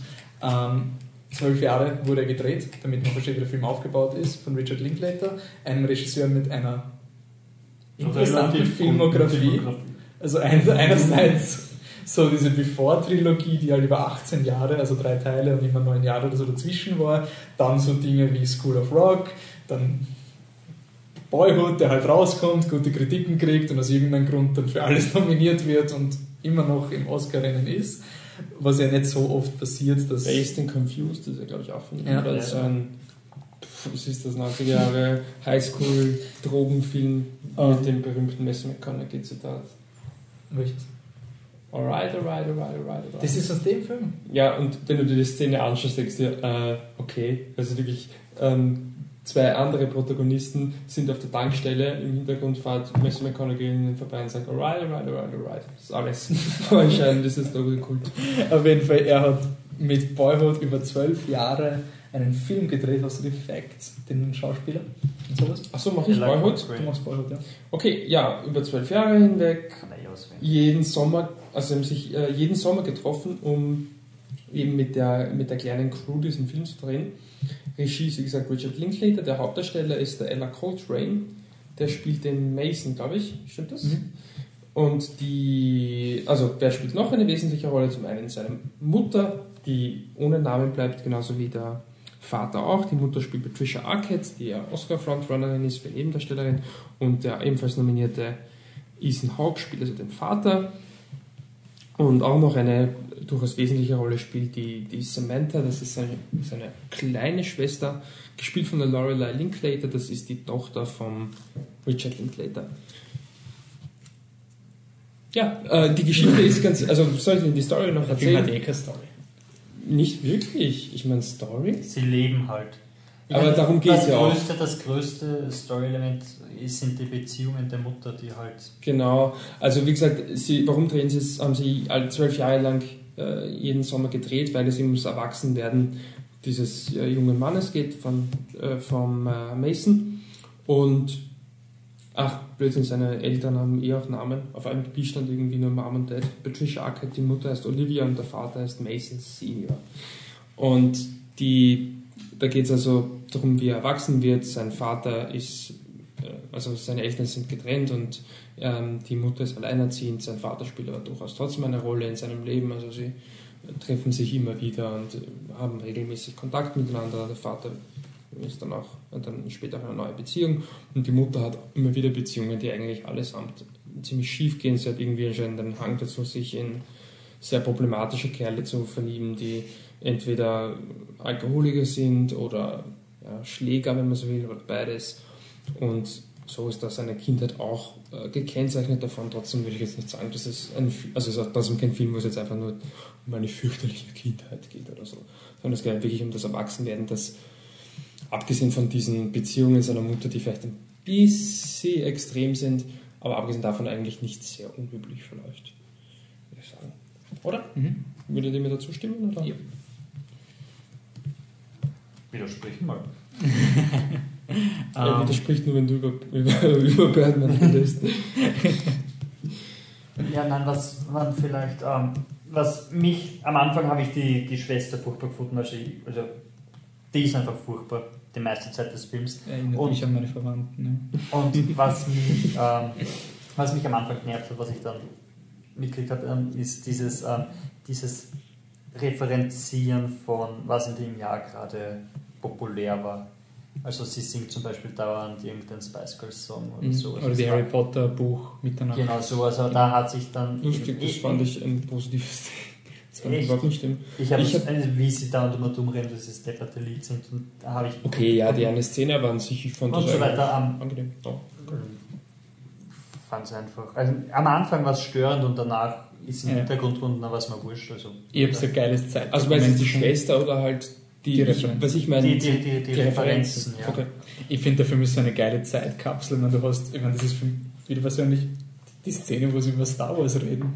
Das ist einfach, 2008 war das oder so, weil sie reden auch über Dark Knight oder so, was es rausgekommen ist, weil er hat gerade irgendwie Beziehungsprobleme, weil seine Freundin ist irgendwie, irgendwie die drei besten Filme des Jahres, Dark Knight, Pineapple Express und Tropic Thunder, die findet sie nicht gut und er weiß nicht, wie er mit dem umgehen soll. Und das ist gerade bei seinem Campingurlaub, da reden sie halt so über, ja, werden sie jemals wieder einen neuen Star Wars Film machen? So, na, sicher nicht. Und, und wenn, dann machen sie keine Fortsetzungen, weil nach Episode 6 ist, ist ja aus. Und das ist auch für mich so ein geiles Zeitdokument, weil sie es damals nicht wissen haben können. Ich also, es eigentlich auch eher so, dass das schon ein Film ist, wo du halt mitkriegst, dass Zeit vergeht, aber anders als Filme, die naturgemäß das halt äh, mit, mit so ganz klaren Pop-Culture-Referenzen machen müssen, weiß ich nicht, dann zeigen sie halt jetzt, oh, John Lennon ist gestorben, dann weißt du, okay, das ist 1980 oder was weiß ich, solche Dinge oder hey, David Bowie ist jetzt gerade voll in, dann weißt du, ah, wir sind jetzt in den 70ern. Und da, stattdessen kann der Film das halt irgendwie sehr naturgemäß machen, habe ich das Gefühl gehabt. So, du merkst, es vergeht Zeit, aber sie müssen es halt nicht irgendwie reinzwängen. ja, Dann du weißt halt halt, dass es, du weißt, dass es natürlich passiert ist. Nicht nur, weil ich es weiß, sondern ich habe so das schon. Gefühl, nein, für mich persönlich war es nicht so. Nicht, weil ich es weiß, sondern ich habe einfach das Gefühl gehabt, okay, die Zeit vergeht und es wird mir halt nicht aufgedrängt. Und es gibt natürlich Pop-Culture-Dinge, die passieren, aber ich fand es halt einfach sehr natürlich. Persönlich. Ich fand es halt süß, wie er immer eine neue Frisur gehabt hat, wenn sich das Jahr geändert hat. So ein, ja, hat sich geändert, aber eine neue Frisur. Ich weiß, es hat sich Ähm, das Jahr geändert. Gar- fast, ich meine, er hat oft so. Manchmal war ich mir nicht ganz sicher, ob sich das Jahr ich war am Anfang, war ich mir ziemlich, ich finde, nachher ist leichter. Gut, nachher. Weil der kriegt einen Bart oder so. Ja, ist das genau, so, okay, ja. gut, gut, gut. Aber auch irgendwann, es gibt Nein, zwei Jahre, bevor ihm die Haare operiert werden. Ja, Da ist so, ist Das da jetzt schon was für, weil zum Beispiel der allererste Zeitsprung, einfach weil, weil er damit, du weißt ja nicht, wie der Film aufgebaut ist, sie kommen in das Haus und dann macht die Mutter die Tür auf und er muss in die Schule gehen und dann bis im Ganzen kurz so, so, ist es jetzt schon, ah, das ist Zeit vergangen, ein bisschen anders schaut aus und er ist schon in der Mhm. Schule, also muss Zeit vergangen sein. Was für mich eine Ultrastärke vom Film ist, ist, du hast, er hält, er hält irgendwie deine Aufmerksamkeit durch dieses Mini-Puzzle-Spiel, was immer wieder passiert. Immer dieses neu adjustieren. Was ist jetzt dazwischen vergangen? Aha, das, das, das, das. Und es ist nie so ein, ähm, bevor er dir alles zeigt, so, oh, diese Beziehung wird jetzt schlecht, das, sie wird einmal durchgesponnen und dann nachher gibt es einen Moment, wo es einfach vorspringt und dann ist es vorbei. Und da, Ja. wirst du einfach ins kalte Wasser geworfen und es ist nicht einmal so Ultra-Exposition, sondern es sind so Offhand-Bemerkungen. Ich, ich mag das, dass der Film oft Charaktere einführt und dann nur so, ja, ich, ich werde jetzt einfach eine Nonne sein. Das ist ein natürlicher Satz, den eine Frau sagt, vielleicht, wenn sie jetzt, okay, jetzt will ich Single, scheiß drauf, ich brauche keine Männer.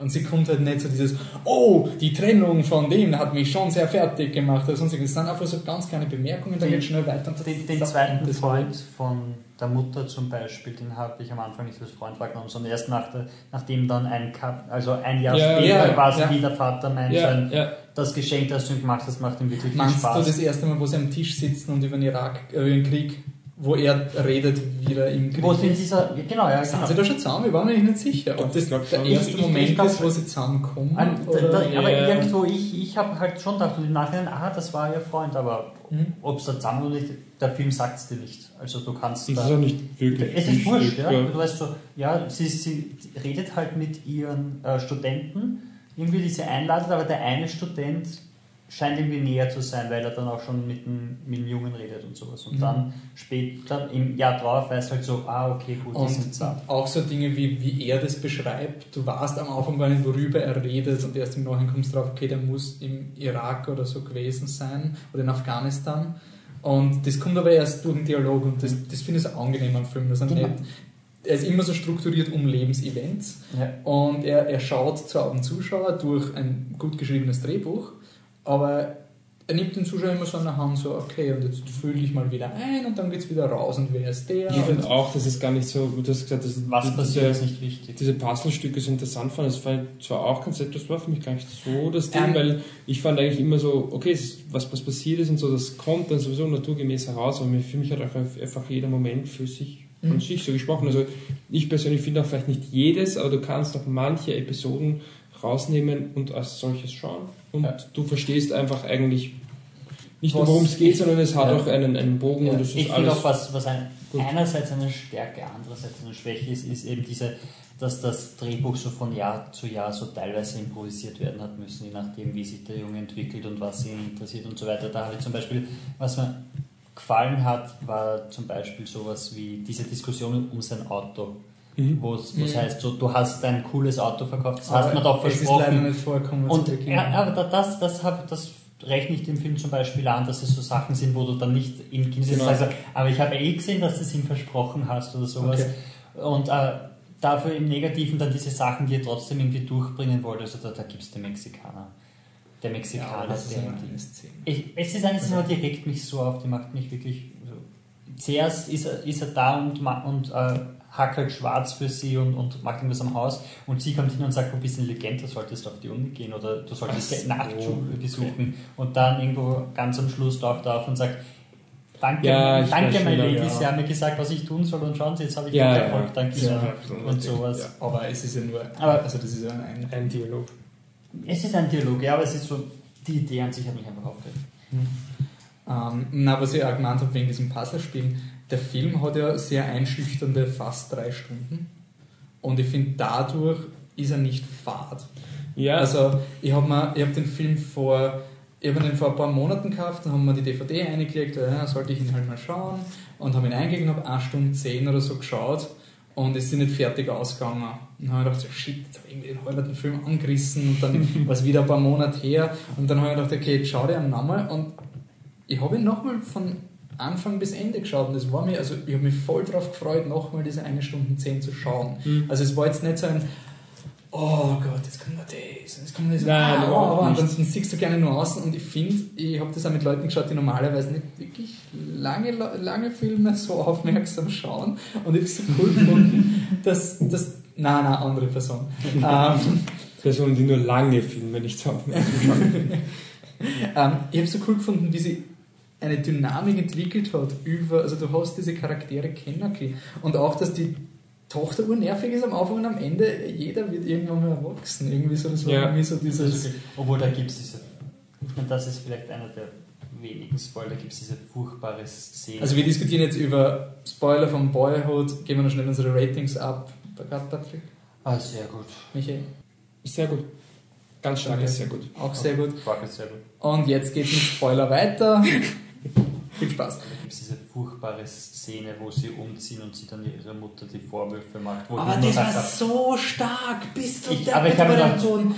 Aber es war so natürlich Ja. von dem Kind. Aber natürlich, das ist in seiner Komfortzone gewesen, mit hat alles gehabt und dann, na Mama, du bist zu scheiße, was regt dich so auf? Aber- die Mutter ist einfach weg. Die hat ja nicht mitgekriegt, wie die Mutter gestolpert ist. Das war ja der Bur. Nein, Ja. aber das hat, sie, hat, sie hat das gewusst, sie haben ja darüber geredet. Sie hat die Situation gewusst. Trotzdem, ein Kind ist nicht so sie, reflektiert. sie war ja kein Kind mehr, sie war ja 15 oder sowas. Ja, Das ist das ist im rationalsten Alter. 15. Also ich habe das wirklich, Ich, das war für mich ja, eine der härtesten Szenen. Es war wirklich so, Ich fürchte, das ist nicht so unrealistisch. Und man kann es auch heute einer 15-Jährigen auch schwer vorstellen. Es ist vielleicht nicht unrealistisch, aber ich habe es einfach als, als Charakter gehasst. dafür. Ja, eh, also das, das war ja auch der Punkt Ja. für mich. Also Ja. Das war so richtig Eh. so diese Frau, die sich so aufgibt und dann keinen Dank wegen was hat. Und ich habe ich hab, ich hab jetzt mit jemandem diskutiert, der gemeint hat, ähm, dass man den zweiten Mann irgendwie, also wenn es ein Film gewesen wäre, ein Drehbuch und jetzt einen Editor geben, also wirklich du hast Boyhood das Drehbuch und dann schneidest du das Drehbuch, zu, also so, ah, ist zu lang, da müssen wir was kürzen, die Charaktere legen wir zusammen. Dann wäre der Erste, der wegfliegt, einer der beiden Männer. Der zweite. Wahrscheinlich. Mhm. Aber was, was ich so interessant gefunden habe, ich habe am Anfang nicht, ich habe mir gedacht, hey, der ist ein Improvement. Ich meine, ja, auch autoritär, nicht perfekt, die wird sich nicht den ultimativen Menschen suchen, aber Mhm. er wirkt besorgt um die Familie, er kümmert sich um die Kinder Aber oder sonst okay. Und irgendwas. Und anscheinend doch nicht so und ich habe diese Hoffnung so geil gefunden. Es ist natürlich redundant, dass Aber ich habe zwei auch nicht gefunden, dass es bei ihm nur angedeutet wird. Du hast eine Szene, wo er Genau. halt, wo er halt, wo du siehst, okay, der hat, es dürfte anscheinend auch wer sein, der wieder ordentlich viel trinkt und dann im im vergeht nächsten Jahr und, und ja. sie ist wieder Single und du denkst halt schon, ah, okay, gut, du brauchst nicht mehr als Genau. dieses, anscheinend hat schon wieder so einen Typen da. Gut, ich meine, das ist er hat schon seine. Szene, wo er den Hauptdarsteller Ja, aber das, das war die einzige Sicher, Szene. sicher. Das war die einzige Aber es Szene, war- Ach nicht so, ich glaube, du meinst, weil es gibt ja vorher schon eine Szene das Jahr davor, wo er nur eine Bierdose trinkt.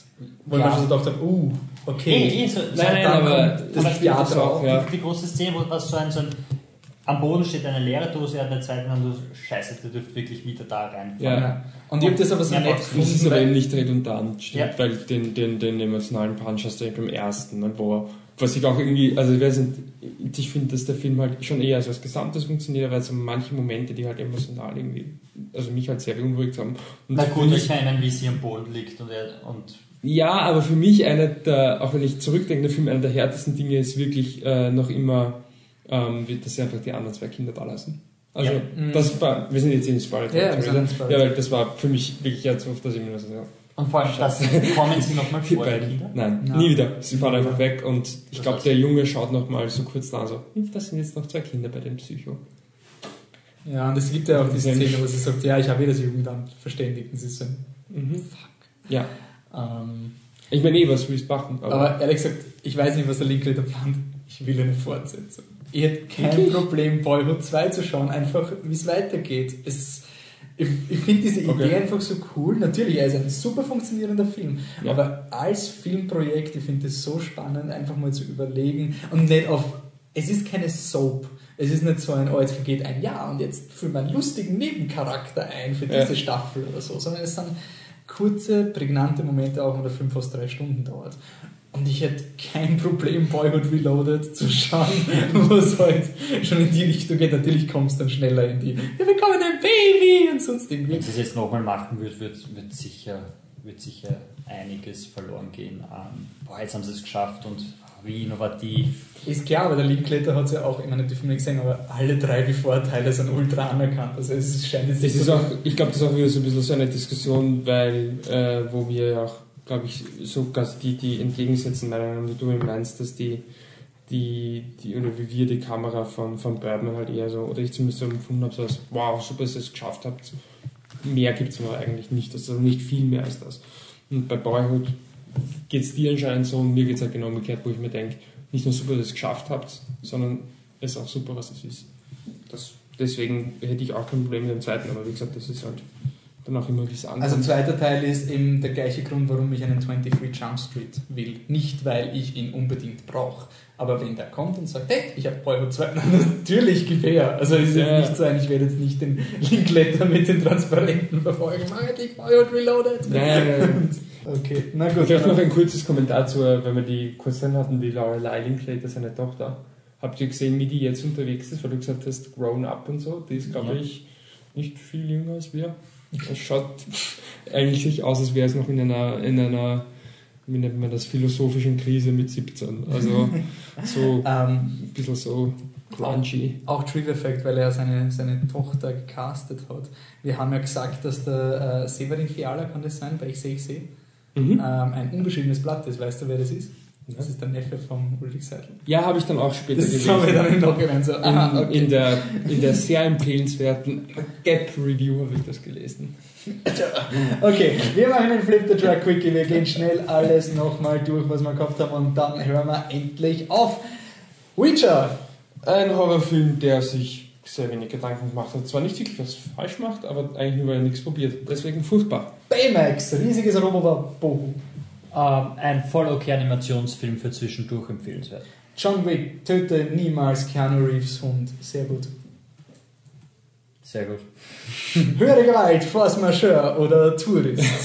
Ein schwedischer Titel mit vielen Namen, den der Patrick anscheinend doch nicht gesehen hat.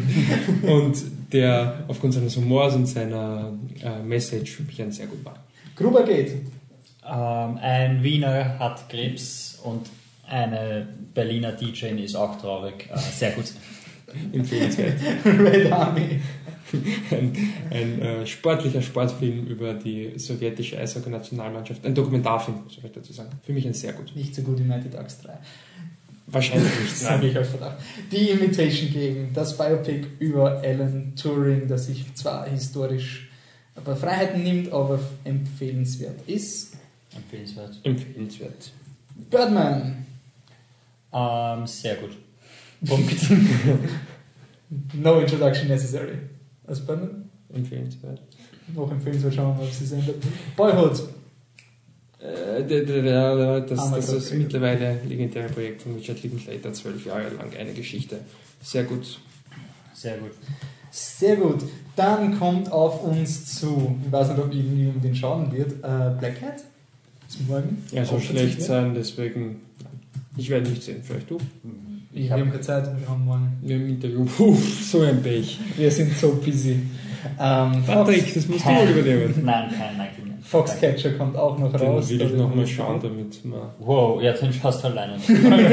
Naja, aber ich, ich denke ja, es will, es kann niemand so heiß auf die, die Review zu schreiben, oder? Nein, nein, nein, nein. Ich habe keine Meinung zu dem Film und ich habe das Gefühl, dass ich der bin, der überbleibt mit der Review. Deswegen muss ich ihn nochmal Also schauen. du hast noch ein paar Tage Zeit. Jupiter's Ending haben wir heute gesehen. Naja, Cat- heißt, ich habe noch ein paar Tage Zeit, es dauert noch ein paar Tage, bis er ins Kino kommt, bevor ich ihn überhaupt sehen kann. Das heißt, die Review kommt dann ein bisschen mit Verspätung. Achso, wirklich. Jupiter's Ending war der Film, wo ich fast so viel geweint habe wie bei Still Alice. Ähm, die Interview kommt auch raus. Den werden wir schon irgendwie, ja, den, ja schaffen wir schon irgendwie. Der ist morgen noch. Ja, passt. Ähm, bei Fifty Shades of Grey hat, haben wir schon mit der Christine verhandelt. Da gibt es einen Special Podcast wieder, da werden wir sie einladen. Ich glaube, alle freuen sich drauf, oder? Ja, sicher. Also wirklich, das ist eigentlich Ja. ja. ich mir am meisten. Das wird- Nicht, weil er gut wird, aber. Nein, ich glaube, die Christine ist auch so. Das Desaster muss man einfach im Kino sehen. Und interessanterweise, der ist schon die ersten drei Tage in Neustadt Euder ausverkauft. Das glaube ich. Also der ist Hype, Hype, Hype. Naja, ist eine Attraktion einfach. Inherent Vice kommt natürlich raus. Auf die man sich, glaube ich, wirklich freuen kann. Ja. Ähm, Wildcard, die schaue ich schon. Das ist ein Jason Statham-Film, den ich aus Solidarität zum Jason Statham vielleicht schauen werde, aber ich will ihn nicht sehen. Und dann hat uns der Michi eh schon gespoilert, dass Into the Woods nicht so toll ist und später kommt noch Schaut Whiplash. niemand Spongebob. Ja, ich würde das nicht alle aufzählen, nur so was der ja. Machen wir die Sorry, wichtigen. sorry, die wichtigen, ja, okay. passt schon. Okay, dann haben wir ungefähr einen Ausblick. Wir sind wo? Ganz kurz, du hast Whiplash nur so, so im Husten erwähnt, sodass man Leute nicht Whiplash? wissen. Whiplash kommt. Der war da nicht dabei, oder? Doch. Ganz am Schluss ist ja Ganz niemand hat es Ich mitgekriegt, wollte weil ja, er weil nicht weiß, ob wir das schon im nächsten Podcast machen werden. Der kommt, so der kommt die- 20. ich meine, Februar. Ich bin mir nicht sicher, ob es noch ausgeht, deswegen. Aber natürlich geht Whiplash genug. Whiplash wird sicherlich der gehypteste Film von denen sein. Außer Inherent Vices. Echt so gut. Also, wer weiß, ob nicht vielleicht Ihr Into the Jason findet. Film Ja, ist. Also, Ich meine, wir dürfen ihn, ihn Wolf jetzt nicht so sehr hypen auf Whiplash, sonst ist er und sagt, hey, dann braten wir nicht ihn einfach. dann werden wir ins Doing. Ähm, gut, passt. Mm, Aber es ist schwer. Also nicht, weil ich ihn besser finde als Batman, sondern ich glaube, es ist schwerer, dass man von dem auf diese Art und Weise überhypt ist, oder? Ist scheiße. Die Es Qualitäten ist, es ist sind einfach halt- schwierig, weil der, der Film packt dich einfach. Genau, die Qualitäten sind ja viel offensichtlicher als bei Batman und deswegen glaube ich, ist es schwerer. Es gibt, es, gibt, es, gibt keine, es gibt einfach kein, kein grundsätzliches Argument gegen den Film. Genau, also entweder genau. er packt dich oder er packt dich nicht. Und Der er dich hast du ihn. Wolfi, wenn wir dir sagen, dass du scheiße bist, weil du Whiplash noch nicht gesehen hast, Ja, aber kann ich was dafür? War ich akkreditiert für die Finale oder du? Verdammt nochmal. Also ich war auch nicht, ich war trotzdem dort. Du bist der Michi, du schaust alle Filme.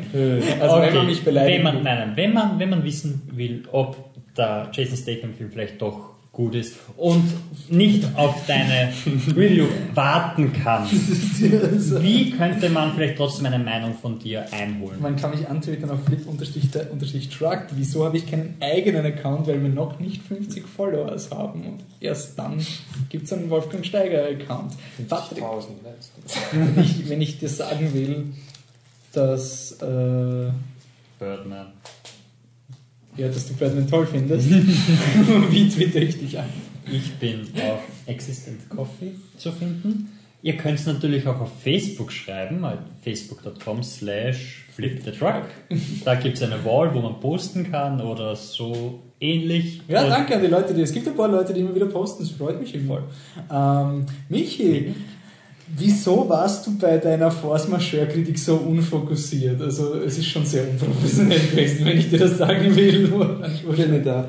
Wenn man wissen will, mit welche Filme du sonst noch so mit deiner Freundin schaust, wie kann man danach fragen? Das werde ich euch dann nicht sagen.